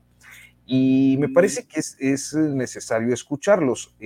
hay, yo tengo pues algunos conocidos, conocidas que están eh, y son muy simpatizantes del López Obradorismo, pero sí dicen es que ahí no, ahí sí está complicado, ahí sí hay un problema. Y, bueno, pues eso seguramente, eh, me refiero a gente que vive en la región, que ha ido y que ha visto de cerca la dinámica de la obra. Entonces, se da esta condición de los amparos, que hay que decir también que eh, los amparos luego empiezan a tener como un desprestigio cuando se trata, yo creo, y esto hay que verlo siempre así, de el gran eh, aporte del eh, derecho mexicano al mundo, que es la posibilidad de que un juzgador te proteja frente a actos de una autoridad. entonces, esa, esa protección creo que es algo que eh, se puede usar, que es válido y que eh, en caso de que esté retorcido y que haya corrupción, pues no baste eh, únicamente el dicho o la especulación al respecto, mm. sino que pues se acrediten las condiciones de los actos de corrupción que en el Poder Judicial pudieran darse para el otorgamiento de amparos indebidos con una motivación política si es, o económica si es que la hay. Y finalmente, eh, la conclusión de este comentario es que eh, el presidente, bueno, pues está determinado a sacar su obra en 2023. Es una obra importante, una de las emblemáticas de su sexenio, y pues está apelando a un tema de seguridad nacional, como lo hizo, si no me falla la memoria, con el aeropuerto, que era lo que mencionaba ahorita Dani Barragán. Eh, es infraestructura estratégica, ciertamente, puede ser susceptible, habrá que esperar a ver qué dicen los, los constitucionalistas al respecto, pero me parece que la infraestructura, infraestructura eh, ya estoy hablando como eh, mucho, la infraestructura eh, estratégica, pues es susceptible ciertamente de seguridad nacional. ¿Qué quiero decir con esto? Que efectivamente, como lo dijo hoy de una manera muy franca, que creo que eh, eh, eh, es como yo lo podría calificar, dijo, pues ¿por qué la declaré? Pues porque puedo, porque tengo las atribuciones para hacerlo, no está, no está incurriendo en una arbitrariedad, sino en una facultad, está haciendo uso de una facultad que posee eh, de la misma manera que aquellos que acuden al amparo, pues están haciendo uso de un derecho al que tienen, eh, que, que, está garantizado, que se supone estaría garantizado para todos. Me parece que eh, en el centro de todo esto hay dos elementos que son dignos de análisis. Primero, una, una dignos o que quedan pendientes, mejor dicho, para la claridad de todos. Una que tiene que ver eh, en realidad con los impactos medioambientales, si es que los hay o no eh, en ese territorio, avalados quizás eh, en un ejercicio de transparencia y, de, y, de, y democrático por pues alguna instancia que sea confiable para las partes que están involucradas tanto en la determinación de construir este megaproyecto en esa zona, eh, como en aquellos que se están resistiendo a ese megaproyecto. y entonces que esta tercería, digamos, pues determine quién o en qué se tiene razón y en qué no, y qué es lo que se puede cuidar y qué es lo que no, y si, y, pues está bien, pues qué bueno. Ahora, ¿eso retrasa? Pues sí retrasa, eh, puede retrasarlo, pero yo creo que vale más la pena que se retrase a que eh, eh, pues se produzcan daños irreversibles. Y tercero, creo que a final de cuentas hay una apuesta muy clara, eh, tanto en el caso del tren Maya como en muchos otros proyectos y programas de la actual administración, que está volteando hacia el sur. Y eso eh, es, eh, creo que, un tema que no podemos pues soslayar o criticar de manera per se, porque si hay un territorio que está urgido y necesitado de desarrollo, pues es el sur del país. Eh, quizás eh, la cuestión está en cómo eh, estas decisiones, proyectos o programas, en su caso, se implementan a partir del acuerdo, del arreglo político, que es lo que corresponde a una democracia, y no pues de una decisión por terminar forzosamente en una fecha, cuando eh, puede haber pues consecuencias mayores. Gracias, Arturo. Eh, Temoris Greco, vayamos a otro de los temas eh, calientitos de estos días, que es el relacionado con la detención de Rafael Caro Quintero, la solicitud de extradición, un juez ha detenido este proceso, ya ha dicho que otorga una suspensión provisional en espera de resolver el fondo del asunto. ¿Qué opinas de toda esta historia, eh, Temoris, de Caro Quintero, su detención y su muy probable extradición? Bueno, no, no, veo eh, de qué le pueda servir a Caro. O sea, finalmente creo que su suerte está, está decidida. Él, eh, él va a morir en prisión puede retrasar su paso o, su traslado a Estados Unidos con a ver si ocurre un milagro, a ver si de alguna forma logra que lo suelten. Pero a mí me parece que tanto que el, el, gobierno mexicano como el Estados Unidos están demasiado comprometidos con eh, hacer de él un ejemplo y sobre todo deshacer el mal ejemplo de su liberación corrupta, que los jueces que lo liberaron deberían ser investigados por ello, pero bueno, e, eso, eso se, se un mal ejemplo, pero a mí me parece que sí o sí va a ir al, a, a, la, a, la, cárcel hasta el fin de sus días. Eh, me, hay que recordar ese tema de que los de que no, no, suelen tocarse salvo excepciones y todavía con la unidad de, de, inteligencia financiera sigue siendo algo puntual. El patrimonio mal habido de los grandes criminales.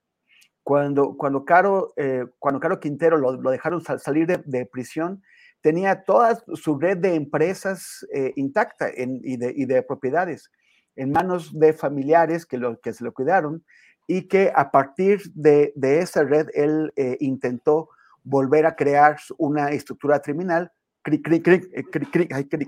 criminal, perdón, este, que fuera capaz de competir con, eh, los, con las organizaciones ya existentes. Y, y, eso por qué ocurre? O sea, ¿por qué, ¿por qué sigue siendo tan difícil que el Estado pueda incautar estos bienes mal habidos? Eh, idealmente sería pues regresárselos a las, a las, a las, personas que fueron desposeídas, si es que ese, ese, fue el caso, pero en, en, en, toda otra instancia que sean utilizados por el Estado para tratar de resarcir daños y también de algún otro tipo de, de, iniciativas. Eh, y por el otro lado, em, siempre hay una exageración, ¿no? O sea, parece que Caro fuera un delincuente con la importancia que, que llegó a tener hace 40 años. O eh, también esta fabricación de la imagen del Chapo como la figura que, era, que, que, que controlaba Sinaloa, cuando en realidad pues era un socio incómodo para aquellos que no, como el Mayo Zambada, que no, que no son tan dados a la, pues a la faramaya, a, enamorarse de actrices, a, importar eh, famosos actores extranjeros para tratar de hacerse una película. Entonces, eh, no, hay que, no hay que exagerar, no, no se puede exagerar la, la, importancia de Caro, no, no es aquel Caro de, de los 80, y sí hay que eh, pues pensar en, en las coincidencias, porque resulta que cada vez que hay algún tipo de reunión importante con personajes de, Estados Unidos, en, este caso con el presidente Biden, pues cae una figura relevante del, narcotráfico. Ya le había comentado aquí antes, pero esta, eh, este software de espionaje que se llama Pegasus es el, es el gran argumento de venta, es el principal producto de venta de una eh, eh, empresa israelí muy importante que se llama NSO Group y lo que presumen en ferias internacionales por donde van sus agentes de ventas, lo que presumen es cómo el Chapo estaba totalmente intervenido con Pegasus desde hacía años antes de, su escape. O sea, cuando él estaba en prisión y creía que tenía teléfonos celulares que él empleaba sin que las autoridades de la prisión se, dieran cuenta, eso es lo que dice NSO Group. En realidad, esos, esos teléfonos estaban intervenidos por las autoridades. Entonces, la cuestión es cómo es que teniendo esa intervención, de todos modos logró escaparse. ¿Cómo es que estuvo tanto tiempo libre hasta que finalmente, eh, tras persecuciones y shows, lo, lo agarraron? ¿Cómo es que hay tantos criminales que, o sea, si, si Pegasus ha sido tan importante y hay tantos de estos sistemas de espionaje en manos de, distintas agencias del, Estado mexicano, ¿cómo es que no los agarran? O sea, hay, eh, yo y muchos otros observadores y periodistas tenemos la sensación de que se permite que circulen por ahí hasta que en algún momento, eh, por alguna, por algún, cuando le conviene a alguien adentro del Estado, se toma la decisión de, de capturarlos. El Estado mexicano es bastante más poderoso de lo que nos deja ver y ejerce ese poder con discrecionalidad, de acuerdo, y es lo preocupante, no siempre los intereses del Estado, o pocas veces con los intereses del Estado, sino más, bien de los grupos que están adentro del Estado mexicano, enquistados y que pues están promoviendo sus propios negocios. Bien, gracias, Temoris. Sobre este mismo tema, Daniela Barragán, ¿qué opinas? Eh, ¿Qué detalles relevantes ves? ¿Qué te llama la atención? en toda esta historia de Caro Quintero, que bueno, desde mi punto de vista, efectivamente no era un jefe eh, relevante de primer nivel en este momento. Y a mí me parece, bueno, que, que fundamentalmente el alto monto de la recompensa ofrecida por él y todo lo que se ha eh, tejido para detenerlo y eventualmente o muy probablemente extraditarlo, pues es en relación con el asesinato de Kiki Camarena como una eh, postura, una política sostenida a lo largo de décadas por la DEA. Pero tu opinión, ¿qué es la importante, Daniela, por favor? Gracias, Julio. Pues sí, yo eh, escuché de los especialistas en el tema que sí, eh, esta detención se podría catalogar simplemente como simbólica, porque pues el tema, eh, el nombre de Caro Quintero, que, claro que resuena en, todos nosotros, pero pues que sí, un golpe al narcotráfico fuerte, pues de plano ya no, no se podría calificar de, ese, de esa manera, así que era un asunto simbólico. También retomando mucho el caso de lo de, de lo de Camarena. De esto que, que mencionan a mí me llamó mucho la atención todo el caos que se generó alrededor, eh, porque por estas distintas versiones, ¿no? Que salen a decir la directora de, la DEA que pues sí, que gracias a, ese apartamento de Estados Unidos, pues que se logró la, captura de, este capo. Luego sale eh, López Obrador a decir, a ver, no, pues fue la Fiscalía y fue la Marina, e incluso también sale Ken Salazar a decir, pues no, Dea, no estás diciendo la verdad, no participaron. Entonces, eh, también es como de, llamar mucho la atención todavía ese papel que está teniendo Ken Salazar porque se pone del lado de, de López Obrador y desmiente a la misma idea sobre su participación en, este, en todo este operativo.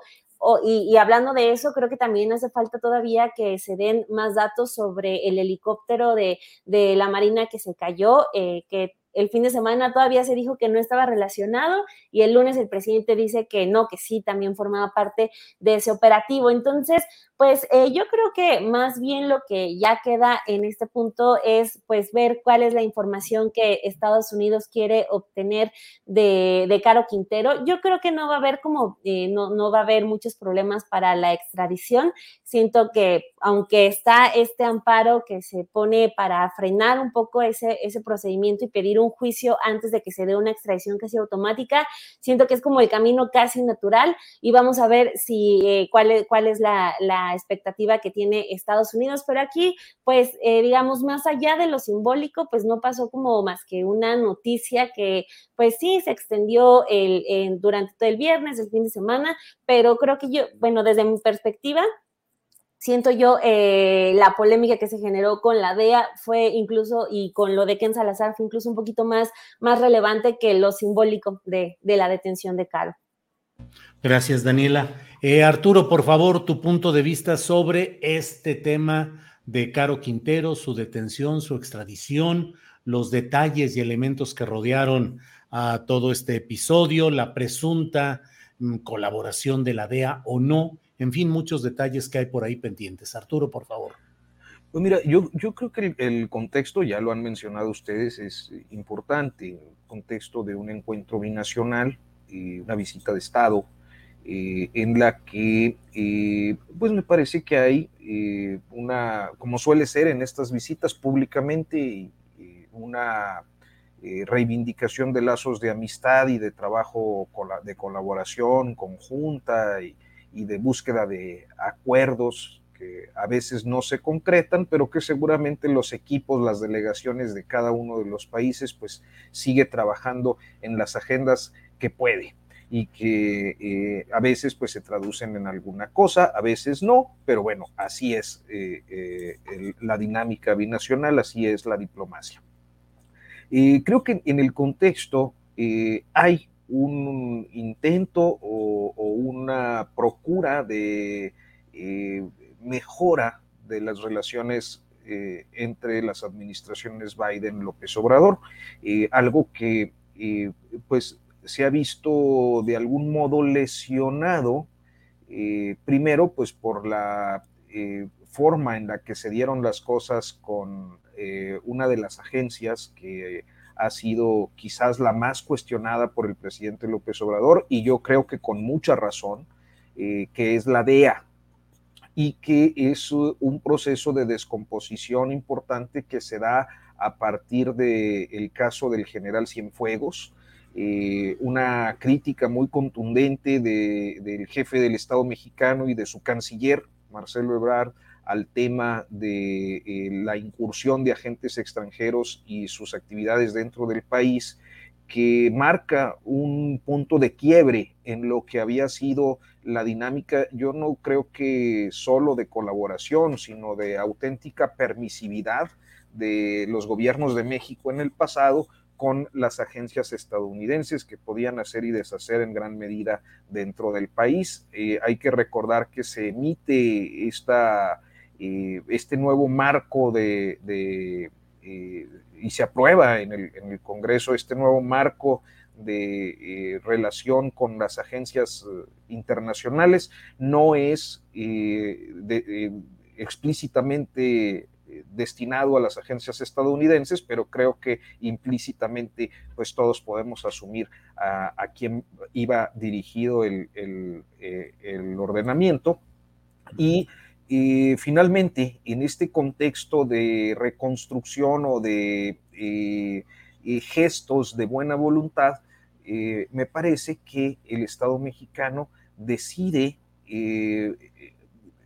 alterar o más que alterar, digamos, ejecutar una acción extraordinaria en relación a lo que ha sido su política. O sea, la, política de seguridad se ha caracterizado en esta administración y además de manera eh, declarada por el presidente López Obrador por no ir eh, a la casa de los grandes capos, sino buscar otro tipo de soluciones a los problemas de, la criminalidad organizada eh, en este país, independientemente de los resultados. Esta es la definición con la, con la que, entre otras, pues ha explicado López Obrador su, su política de seguridad. entonces, en este caso, realizan una, una acción extraordinaria eh, en, relación a este tipo de política que se sigue y para eh, tener, me parece que un gesto de buena voluntad con eh, eh, los Estados Unidos y quizás recomponer algunas heridas que se habían infligido mutuamente en los meses o en los años previos. Digamos que un gesto de buena voluntad. Yo lo vería así, me parece que no puedo verlo de otra manera porque para la DEA, pues sí, es una personalidad muy destacada para detener y aunque su su posicionamiento actual, de acuerdo a lo que sabemos y nos dicen y nos cuentan eh, casi siempre de manera extraoficial, eh, eh, la relevancia como capo pues no es mucha, sí la tiene simbólicamente para una agencia que pues perdió a un agente en los años 80 y, y, además en un contexto de liberación muy, muy poco transparente que hasta el momento pues sigue despertando muchísimas dudas y, me parece que observaciones respecto a la impunidad de quienes estaban a cargo de, su eh, encarcelamiento, o sea, de su, de su etapa como preso y de su liberación. Bien, muchas gracias. Em, Temoris Greco, hay, hubo hoy una eh, se ha dado a conocer una, una grabación, una entrevista videograbada y la nota en sí, en la cual en expansión política, Pío López Obrador eh, pues plantea que está exigiendo a la, a la, Fiscalía General de la República que ya defina si hubo algún delito o no en aquella famosa recepción de un sobre con dinero que fue videograbada y difundida en Latinus. Dice que va a demandar además al periodista Carlos Loret de Mola y dice que él no ha cometido ningún delito, que si acaso una falta, y eso estaría por precisarse. ¿Qué opinas de todo esto, Temoris Greco? Tu micrófono, tu micrófono. Gracias. Antes, antes quisiera este, aportar un poquito sobre ah, lo que estábamos eh, comentando hace un momento, porque eh, también es muy importante ver eh, la, gran foto de, qué es lo que tiene que, de con qué tiene que ver esta detención, la de Caro Quintero. Eh, mencionaba Dani aquí que Camarena, eh, eh, Caro Quintero está como individualizado como él, el torturador y asesino de, de este agente de la, de la agencia estadounidense que combate las drogas, la, la DEA, en el 85.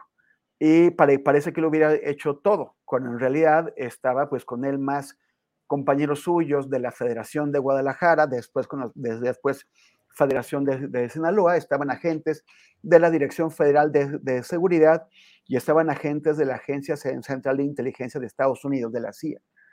Eh, porque la, e, esta detención, este arresto, sirve a Estados Unidos para recordar que no pueden tocar a sus agentes y que, y que siempre se va, va a ir hasta donde tenga que ir en el, para, para, castigar a aquellos que osen tocar a sus agentes, cuando hay numerosos testimonios y documentos, eh, incluso de exagentes estadounidenses, que indican que Kiki Camarena fue eh, asesinado con participación y, y, con, y bajo la, la, supervisión de agentes de la CIA, porque Camarena había descubierto más de lo que tenía que descubrir. Y esto, hay una línea que vincula este crimen con el asesinato de Manuel Buendía en el 84, de otro periodista cuyo nombre se me va, que fue asesinado en Veracruz. Se me va a mí, pero sin duda, eh, queridos colegas nuestros como eh, Jorge Meléndez y, Pepe Reveles, ellos tienen clarísimo quién era este otro periodista que fue asesinado un par de días después de Manuel Buendía en, Veracruz y que tiene que ver también con la persecución, una persecución tan brutal que se dio Estados Unidos, en Estados Unidos contra un, contra un periodista estadounidense, Gary Webb, eh, eh, que lo, eh, fue tan grave que lo, que lo condujo al, al suicidio. Y, y, todos estos elementos, esos cuatro elementos, esos cuatro, tres crímenes y el suicidio de Webb se conectan porque todos estaban encontrando los, los cabos de la participación de la CIA en la venta de drogas en, haber inundado de, drogas áreas de población afroestadounidense en California para financiar eh, la guerra ilegal de los contras, de los contrarrevolucionarios contra el régimen sandinista en Nicaragua.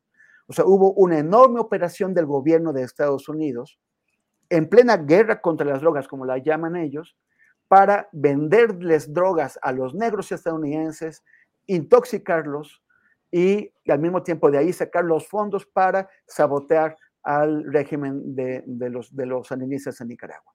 Todos, eh, parece que, que Camarena lo, lo, descubrió y ahí pues molestó no solamente a los narcotraficantes, sino a la Dirección Federal de, Seguridad, cuyo responsable supremo, superior en ese momento, el, responsable de la, o sea, el, era, el secretario de Gobernación de, de la Madrid, que era nada menos que Manuel Bartlett Díaz hoy eh, titular de la Comisión Federal de Electricidad.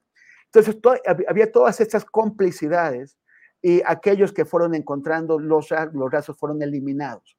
Entonces, eh, pero por supuesto que el gobierno de Estados Unidos insiste en que no, que jamás hubiera estado de acuerdo en que, en, que tocaran a Camarena y disfraza esto como una venganza contra los asesinos de Camarena, en lugar de buscarlos donde realmente están, que es adentro de la CIA. Ahora, en cuanto a lo de Pío López Obrador, bueno. Temoris, nada más para precisar, ya busqué a San Google y es Javier Juárez Vázquez, el periodista asesinado en Veracruz bajo la hipótesis o el señalamiento de que era informante, que él le pasaba información a Manuel Buendía y que entre otras cosas le había informado acerca de la existencia de un rancho en Veracruz, en el sur de Veracruz, donde habrían de llegar aviones abastecidos de cocaína desde Colombia con destino a Estados Unidos y en donde además se estarían entrenando guerrilleros centroamericanos. Temoris.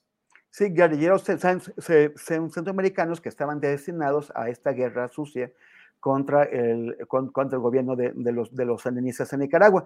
En la época en que Daniel Ortega todavía era, era una persona que podíamos apreciar y no el, dictador en el que se ha convertido. sí, sobre el tema de... Um, de Pío. Sí, que ya, este, para darle tiempo a, los demás compañeros, pero adelante. Sí. Bueno, rápidamente, todos, todos vimos que a Pío le, entregaban eh, esos, esos sobres con dinero.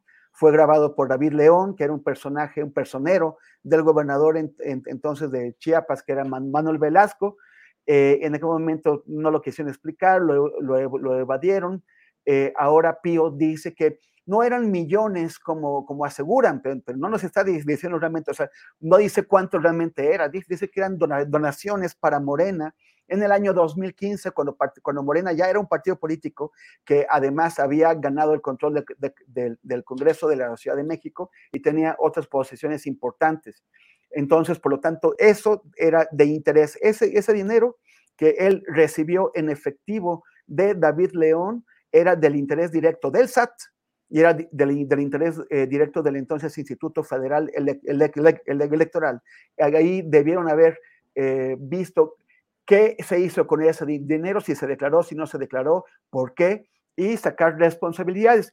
Dice Pío, él en su derecho, que eh, eh, tramitó un amparo, pues para saber si hay un proceso en contra, pero lo que dice es, a mí nadie me ha llamado, se han pasado dos años desde ese escándalo y nadie ha llamado, o sea, ninguna autoridad ha llamado a Pío López Obrador como él lo dice. Entonces tenemos que preguntarnos, ¿qué es lo que está haciendo el SAT? ¿Qué es lo que estaba, qué, es lo que estaba haciendo el, INE? Que no investigan algo que fue, que es evidente. Ahora, quien tampoco ha dicho qué pasó es David León. David León fue el que le entregó el dinero y fue el que montó las cámaras para grabar esas operaciones. David León no, han dicho cómo es que estos videos se, filtraron. No, ha dicho eh, si él los guardó y los entregó o a quién se los dio. Y de, o sea, cuál pudo haber sido la, la, ruta para que eventualmente salieran estos videos al aire y para ir a golpear a Pío López Obrador. Eh, esto, esto también se tiene que saber y evidentemente también tiene responsabilidades por estar haciendo esas transacciones de manera eh, eh, fuera del, del conocimiento del fisco y de la autoridad electoral. Aquí sigue habiendo muchos aspectos oscuros y, no, o sea, que, no nos venga Pío López Obrador con que es una santa palomita cuando lo estamos viendo recibir lo que parecen al menos cientos de miles de pesos. Que no se haga pato. Bien, gracias. Gracias, Temoris Greco. Daniela, pues efectivamente en esta entrevista realizada en Expansión eh, se habla de David León eh, y se dice que el propio Pío dice que en alguna llamada David León le dijo a Pío López Obrador que mm, había sido traicionado y que le habían eh, colocado algún sistema para grabar desde su propio celular de David León.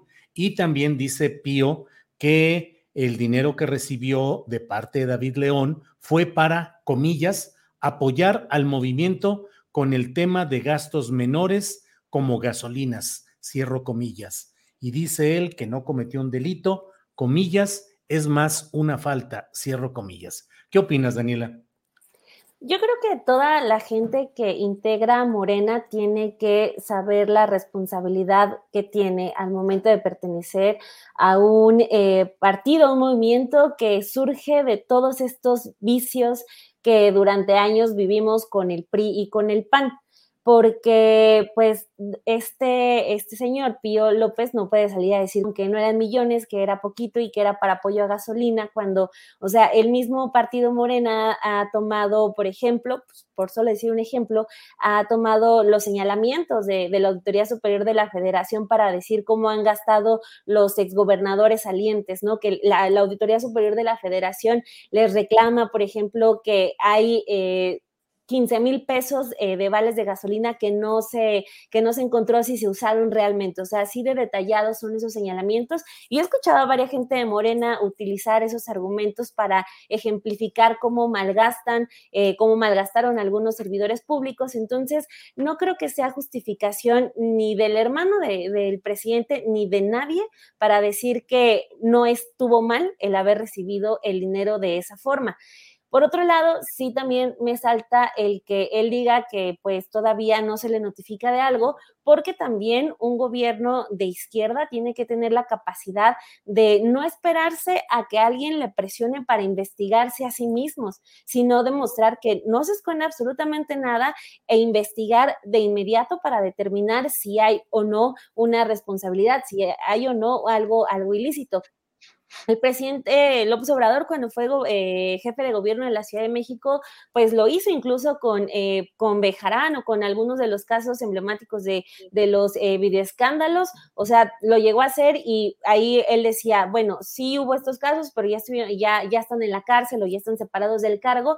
Yo también no sé por qué en este caso que es de su hermano y que él mismo se ha deslindado al momento de decir que solamente da la cara por su hijo menor, pues no entiendo como por qué se ha tardado tanto si no hay nada ilícito? porque las autoridades no son, eh, no, no van? Eh, el INE también, por otro lado, que aunque tiene ahí una herramienta para poder golpear a quien lo golpea tanto, también que anda lento, pero pues anda lento en todo, ¿no? Ahorita también estamos viendo lo de lo de Alejandro Moreno, que ya eh, son varios temas de varios de videoescándalos o audios más bien que saca Laida Sansores y que son de competencia del INE y dice, sí, sí, sí, estamos investigando, pero pues hasta ahí, o sea, no, no pasa de, de la declaración de que sí se está haciendo algo. Entonces, eh, de, entrada sí, eh, para ir cerrando, no me convence para nada ese argumento de, de, Pío López Obrador de decir que era para el movimiento, porque es un... Eh, la gente que apoya a Morena no lo tiene que aceptar. Eh, ni, ni, del hermano del presidente, ni de nadie, ni, del, ni al presidente mismo le tendría que aceptar ese tipo de, justificaciones porque pues eh, esa, esa no debería ser la izquierda y ese no debería ser, eh, no formar parte de un movimiento que dice ser la cuarta transformación. Y lo otro es, pues qué lástima que, que las autoridades no avancen y siempre estemos nomás esperando a que ya se está haciendo algo, pero pues que siempre nos quedemos con eso. Sí, Daniela, gracias. Eh, Arturo Rodríguez, en esta entrevista hecha en el portal, bueno, por expansión, le preguntan a Pío López Obrador, le dicen, los videos son claros y contundentes, ¿qué se hizo con ese dinero? Y él dice, no se hizo nada con ese recurso, se utilizaron. Además, estos señores, nuestros adversarios, ahí exageran que fueron millones fueron aportaciones para apoyar al movimiento con el tema de gastos menores, gasolina, etcétera, para que nosotros pudiéramos movilizarnos y pudiéramos cumplir con organizar a la gente que quería un cambio verdadero en nuestro país. ¿Qué opinas de todo esto, Arturo Rodríguez? Pues mira, en principio que el, tema, a mí me, me, parece interesante ver que él dice que no hay un delito, que cuando mucho hay una falta. Este, lo que yo eh, creo que es una verdad indiscutible eh, es que eh, es un delito electoral, que la propia FEPADE lo tiene listado como uno de los delitos que se cometen en la operación de los partidos, los candidatos, las agrupaciones o las coaliciones, que es eh, pues destinar, utilizarlo. Estoy, volteo a un lado porque estoy viendo aquí el, la disposición. Dice, destine, utilice o reciba aportaciones de dinero o en especie a favor de algún precandidato, candidato, partido político, coalición o agrupación política cuando exista una prohibición legal para ello, que la existe. O cuando los fondos o bienes tengan un origen ilícito, lo desconocemos. Eh, o en montos que rebasen los permitidos por la ley entonces, aquí eh, se tienden diferentes líneas de investigación que tendrían que ser agotadas por las autoridades, eh, en este caso, eh, relacionadas con la justicia electoral, que pues en su, en una, claramente corresponde a la Fiscalía de Delitos Electorales, resolver qué, qué pasó ahí sin embargo, pues no ha sucedido. El propio Pío López Obrador está solicitándole que ya determinen cuál es la situación jurídica en la que se encuentra, porque creo que ya ha sido notificado. Hay una investigación supuestamente de la unidad de fiscalización del INE que no se ha concluido y a final de cuentas, lo que creo que pudiera pasar en este caso, que me parece que es lo, relevante más allá de los, de los dichos, de las justificaciones, que en todo caso son anecdóticas, esta idea de que era para financiar al movimiento porque estaba arrancando, eh, es una, como ya lo ilustraba claramente este, en, el, propio presidente López Obrador, cuando salieron estos, estos casos, también hay una observación a la cuantía. Pues no se comparan los sobrecillos que recibía Pío con las bolsotas que luego se llevaban, como aquel video del, PAN en el Senado, que si ustedes recuerdan fue...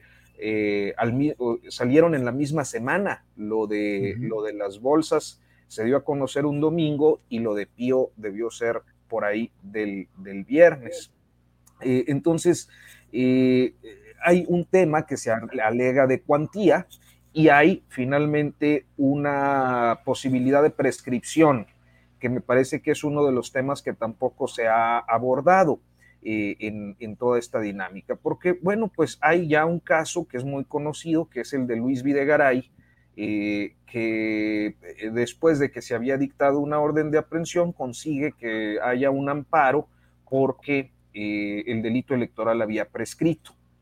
esto pues lo deja fuera de cualquier posibilidad de, pesquisa en esa materia. Yo creo que en el caso de, Pío pues está sucediendo lo mismo. Hay una alta posibilidad, yo no tengo claro ahorita, estaba tratando de encontrar eh, eh, la fecha de prescripción o cuántos años, pero es muy probable que ya haya prescrito. Eh, el asunto de Videgaray fue en 2012 para la campaña de Peña. Y para 2019, cuando este asunto empezó a caminar en tribunales, y ya había prescrito. Entonces yo me imagino que deben ser seis o siete años, que son justo los que pudieran encuadrar en el caso de Pío López Obrador. Entonces no me extraña tampoco el tema de la dilación que pudieran estar eh, eh, realizando las eh, fiscalía o las fiscalías en cuanto al tema, porque a final de cuentas, pues la prescripción le pudiera aplicar. Este, y, pues eso, no hay justificación eh, ni por estar apoyando un movimiento, que por más que esté buscando la, transformación, ni hay justificación por cuantía eh, cuando se comete una ilegalidad. Y esto, pues bueno, sé que no gusta a, muchas personas, pero es así, porque así es la ley y así se supone que es el juego eh, eh, del sistema electoral mexicano. Arturo, muchas gracias. Son las 2 de la tarde con 56 minutos, así es que estamos ya en la parte final de este programa.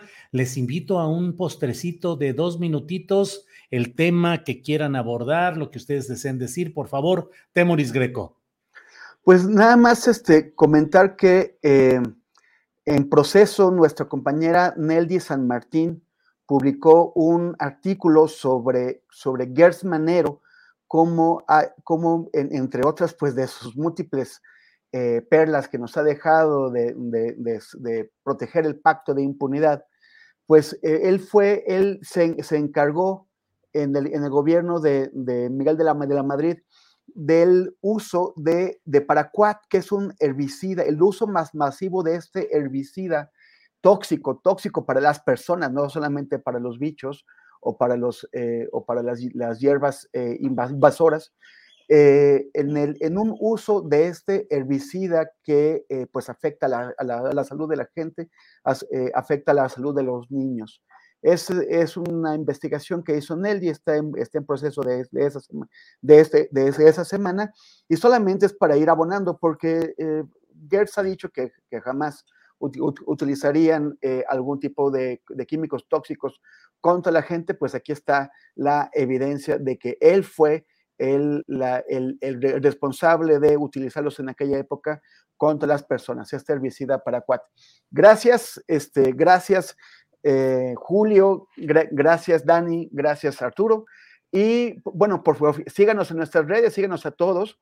Eh, recuerden que yo, que yo estoy en Instagram y en Twitter como arroba temoris y en facebook.com diagonal temoris ahí seguimos a Temoris Greco. Gracias, Temoris. Daniela Barragán, postrecito, por favor. Creo que yo siempre traigo temas como muy eh, amargos y en esta ocasión creo que sí quiero eh, poner sobre la mesa el tema de Devani, de lo mm. que presentaron ayer eh, las, las autoridades estatales y federales, porque, híjole, me causó mucha, mucha amargura que el fiscal de Nuevo León dedicara como la mitad de todo su discurso a dar agradecimientos a las autoridades y a dar números, esto y aquello, pero no hubo ni una disculpa mínima hacia, hacia Devani, hacia su familia, por esta intención que ya quedó muy clara de intentarle dar casi carpetazo al momento de decir que se había caído una cisterna y así se había muerto cuando, pues ya después eh, de, de, esta autopsia, que creo que fue la tercera, si no me equivoco, este, pues resulta que no, que ella murió asfixiada. Entonces, eh, parece que lo quería olvidar también, esa primera versión que, que él salió a dar, eh, se me hizo algo eh, cínico, cínico de su parte, porque se dedica a dar agradecimientos. Y la otra que también, el otro detalle que también omite este fiscal es que pues Devani estuvo viva todavía varios días después de, que se reportara como desaparecida. Entonces, pues también ahí se exhibe como, eh, pues no solamente las autoridades de Nuevo León, sino quizás las de, las de todo el país, pues simplemente se dedican ya a buscar cuerpos y omiten esa búsqueda en vida que tanto se ha reclamado, no solo de las mujeres, sino eh, de, cualquier, de cualquier ciudadano. Entonces, pues son esos dos pendientes que tiene eh, el fiscal de Nuevo León, que creo que nos conviene a ninguno de nosotros dejarlos, dejarlos pasar porque fue algo, algo grosero y algo doloroso y pues eh, habla como también de esta impunidad en la que quedan cientos, cientos de delitos contra las mujeres.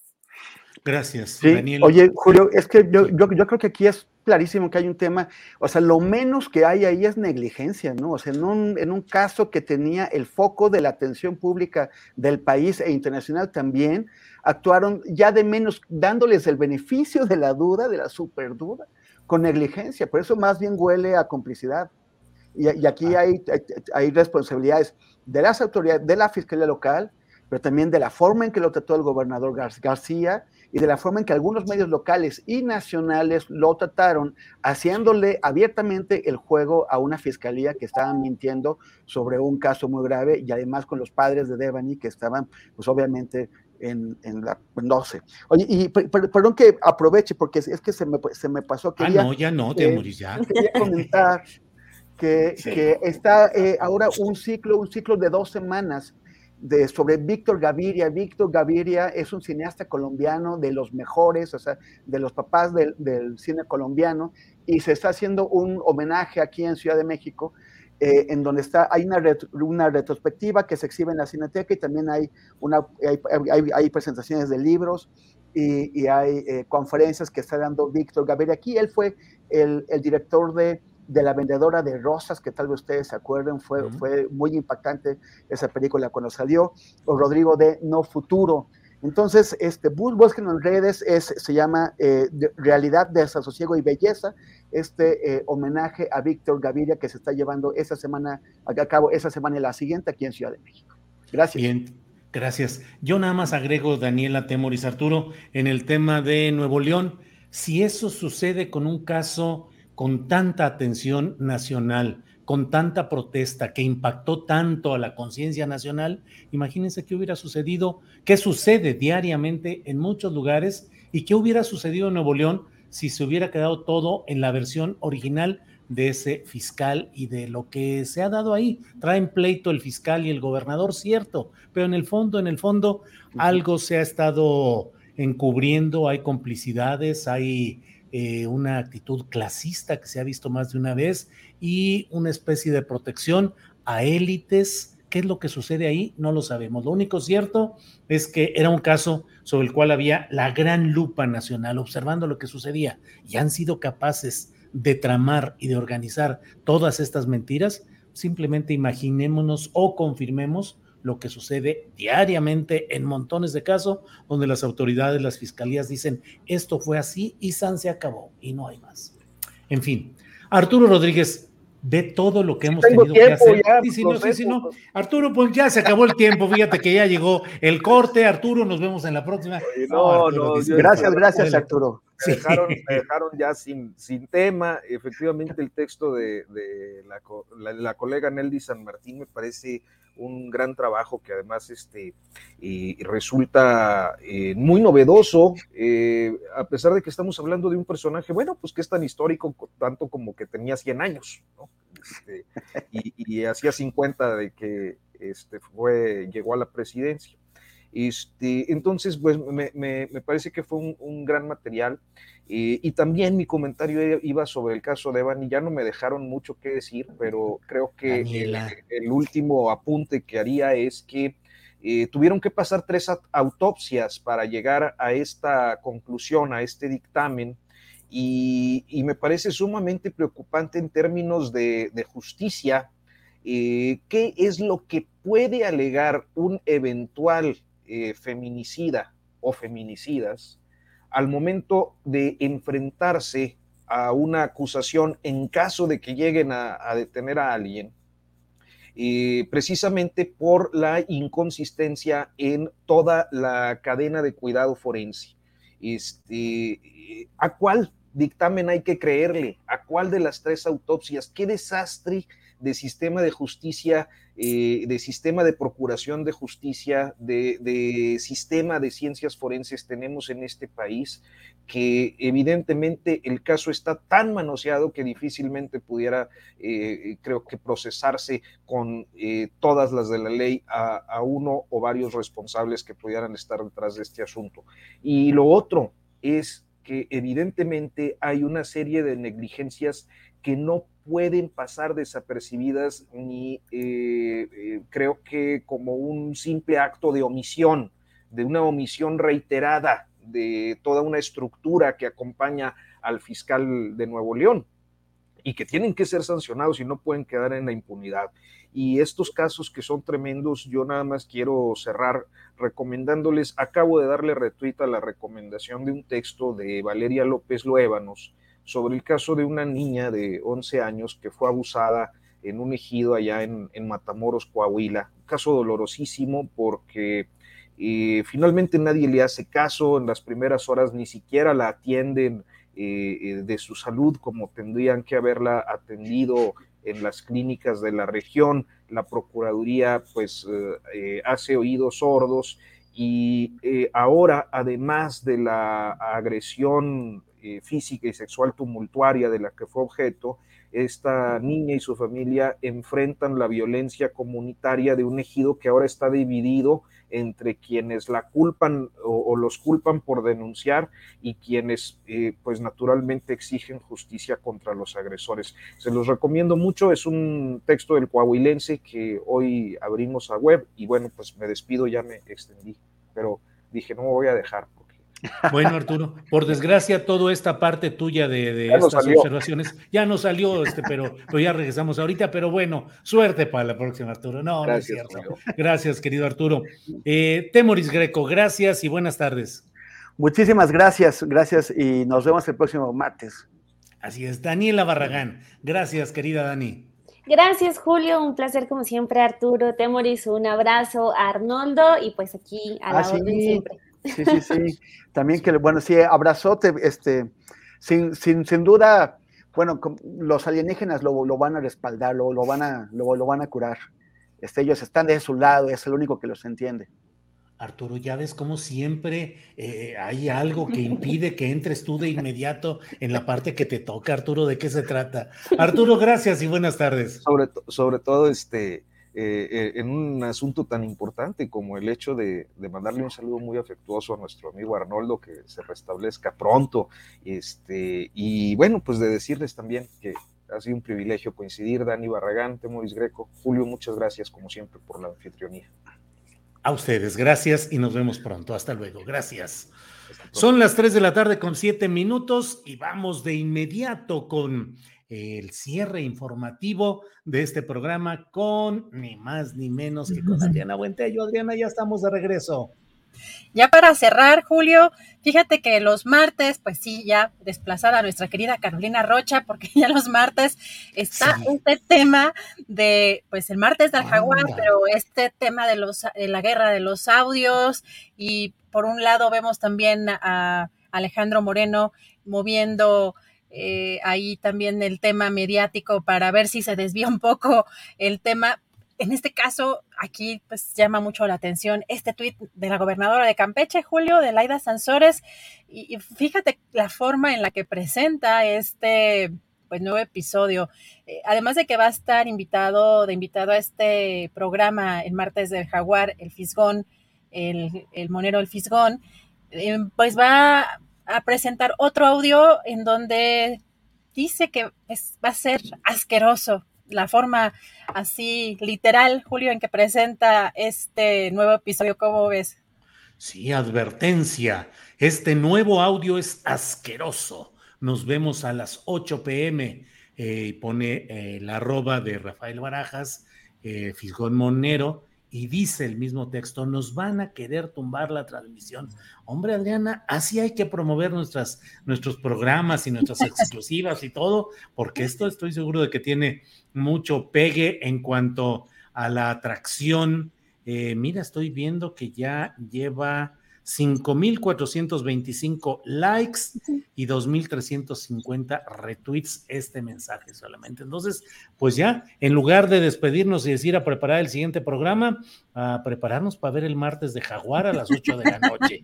Y si quieren a las 9, ahí de puro accidente, hay una videocharla, que fíjate lo que son las cosas, Adriana, sucede con mucha frecuencia, que estoy a las nueve y media avanzando ya por terminar eh, la videocharla y apenas están saliendo la información de lo relevante, de lo escandaloso que haya sucedido con los martes de, Alito, más que del jaguar, martes de Alito, Adriana.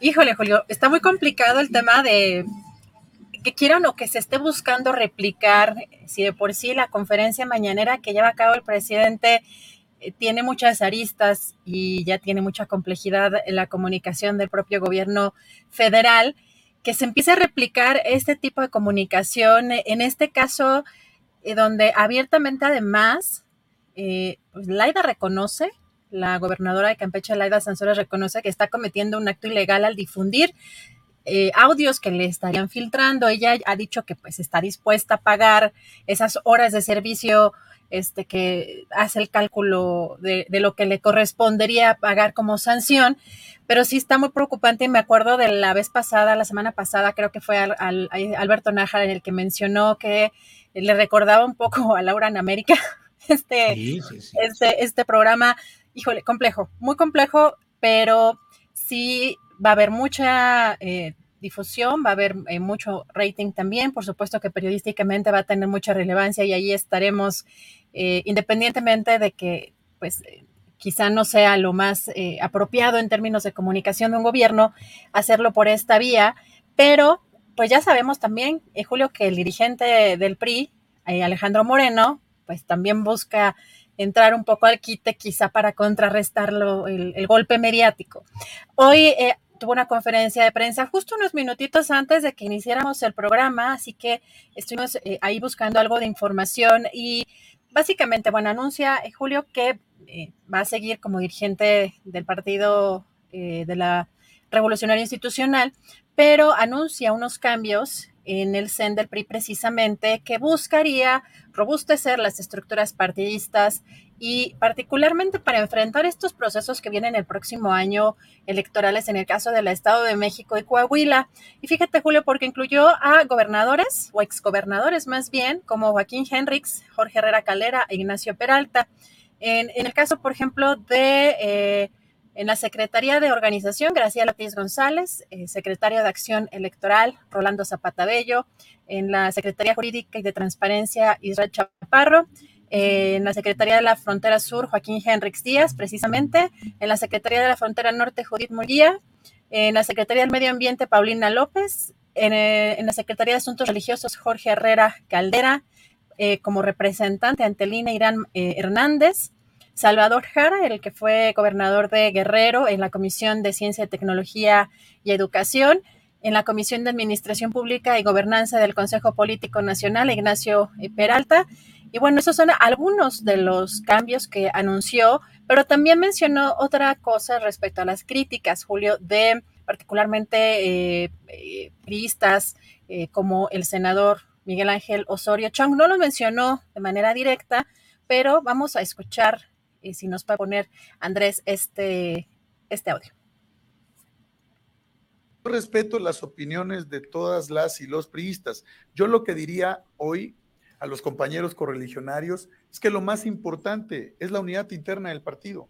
Estamos enfrentando a un gobierno autoritario, represor, un gobierno que persigue a los opositores, que persigue a quien piensa distinto, y son los tiempos de la unidad del partido. Un buen priista habla bien del PRI en público y en privado. Y en privado construye, propone, presenta propuestas, proyecto, programa, viendo a favor del país. Yo lo que he dicho y lo he dicho con mucho eh, respeto, es que son los tiempos de trabajar por el partido y por México. Está claro que la coalición es nuestra fortaleza. La coalición va por México, es lo que nos hace ser competitivos y por eso tenemos a Morena desesperado. Desesperado porque sabe que la coalición es fuerte, la coalición es potente y que si vamos juntos les vamos a ganar en el Estado de México, y en el estado de Coahuila, y claro que les vamos a ganar la presidencia de la República en el 24. Nuestra dirigencia siempre estará abierta a platicar, a dialogar como somos los priistas. Los temas del partido, los temas internos del partido se discuten al interior de nuestros órganos, al interior del partido, y no se litigan en los medios de comunicación. Así de sencillo. Nosotros tenemos que construir acuerdos, diálogo. No se litigan los temas, eh, del ¿Eh? partido no se litigan en los medios de comunicación. ¿Cómo ves? Así es, así es, es lo que está planteando. Y mira, pues son, de verdad que es eh, muy osado y muy aventado Alejandro Moreno, porque esas frases de, por eso están temblando los de Morena y porque tenemos y bla, bla, bla, realmente pues resulta muy, muy peculiar el discurso, la actitud, el, el porte que asume Alejandro Moreno como si de veras estuviera al frente de una locomotora política que va arrollando a los adversarios, cuando la verdad es que es un eh, carrito de feria, así un carrito de, de feria, cuando muchos de los carros chocones que hay luego en las ferias que andan ahí, pero no hay más, no hay más fuerza, no hay más presencia. Es un político tocado, es un político lastimado, que se mantiene ahí por la inercia de las circunstancias, pero con poca redituabilidad política real. Pues así andan las cosas, Adriana. Julio, y fíjate, estoy viendo una nota, justamente acaban de admitir el amparo de Alejandro Moreno en contra de la difusión de estos audios. Esta nota la estoy viendo en el periódico en Reforma, eh, donde dice que el juzgado décimo sexto de distrito en materia administrativa notificó la admisión del amparo 938 diagonal 2022, promovido eh, precisamente por el dirigente del PRI, Alejandro Moreno, desde el pasado 9 de junio. Y entonces esto quiere decir que eh, pues estaría la gobernadora eh, Laida Sansores hoy en la noche, si, está, si difunde este video, pues estaría cometiendo eh, un delito de desacato previsto en la ley de amparo. Julio, vamos a ver cómo se mueve porque sí está, pues esto todavía dando y moviéndose minuto a minuto, Julio. Sí, y mira, la verdad es que la nueva realidad tecnológica hace Adriana, que si no sale ese video o ese audio de hoy, el asqueroso, anunciado eh, por la propia Laida Sansores con ese término, si no sale en el programa del martes del jaguar, te aseguro que habrá un resquicio por otros lados en el cual en YouTube, en alguna otra cuenta, se difunda esto y sería peor, sería un escándalo que aumentaría el, interés periodístico y político o el morbo pleno de ver cuál es el contenido de un audio de esta calaña, de esta tesitura, Adriana. Pues vamos a estar muy pendientes porque, híjole, no es eh, em, quizá que incite un poco al morbo, ¿no? La manera en cómo presenta la gobernadora Laia Sansores este nuevo audio, pero pues vamos a estar pendientes de lo que presente o no presente o qué anuncia la gobernadora respecto a este tema, Julio. Bueno, pues estaremos atentos y por esta ocasión le agradecemos a quienes nos han acompañado en este programa. Gracias a la audiencia, gracias tripulación astillero y Adriana, sigamos adelante para preparar nuestro programa de mañana. Gracias. Con mucho gusto. Recuerden su like. Hasta mañana. Buen provecho.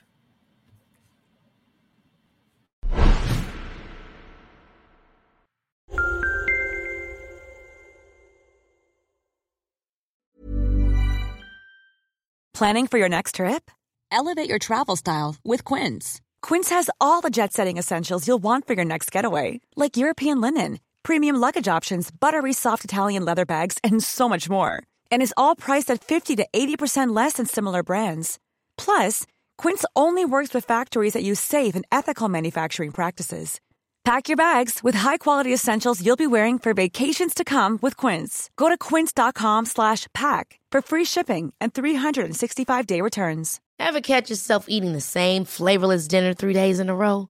Dreaming of something better? Well, HelloFresh is your guilt-free dream come true, baby. It's me, Kiki Palmer. Let's wake up those taste buds with hot, juicy pecan-crusted chicken or garlic butter shrimp scampi. Mm. Hello Fresh. Stop dreaming of all the delicious possibilities and dig in at HelloFresh.com. Let's get this dinner party started.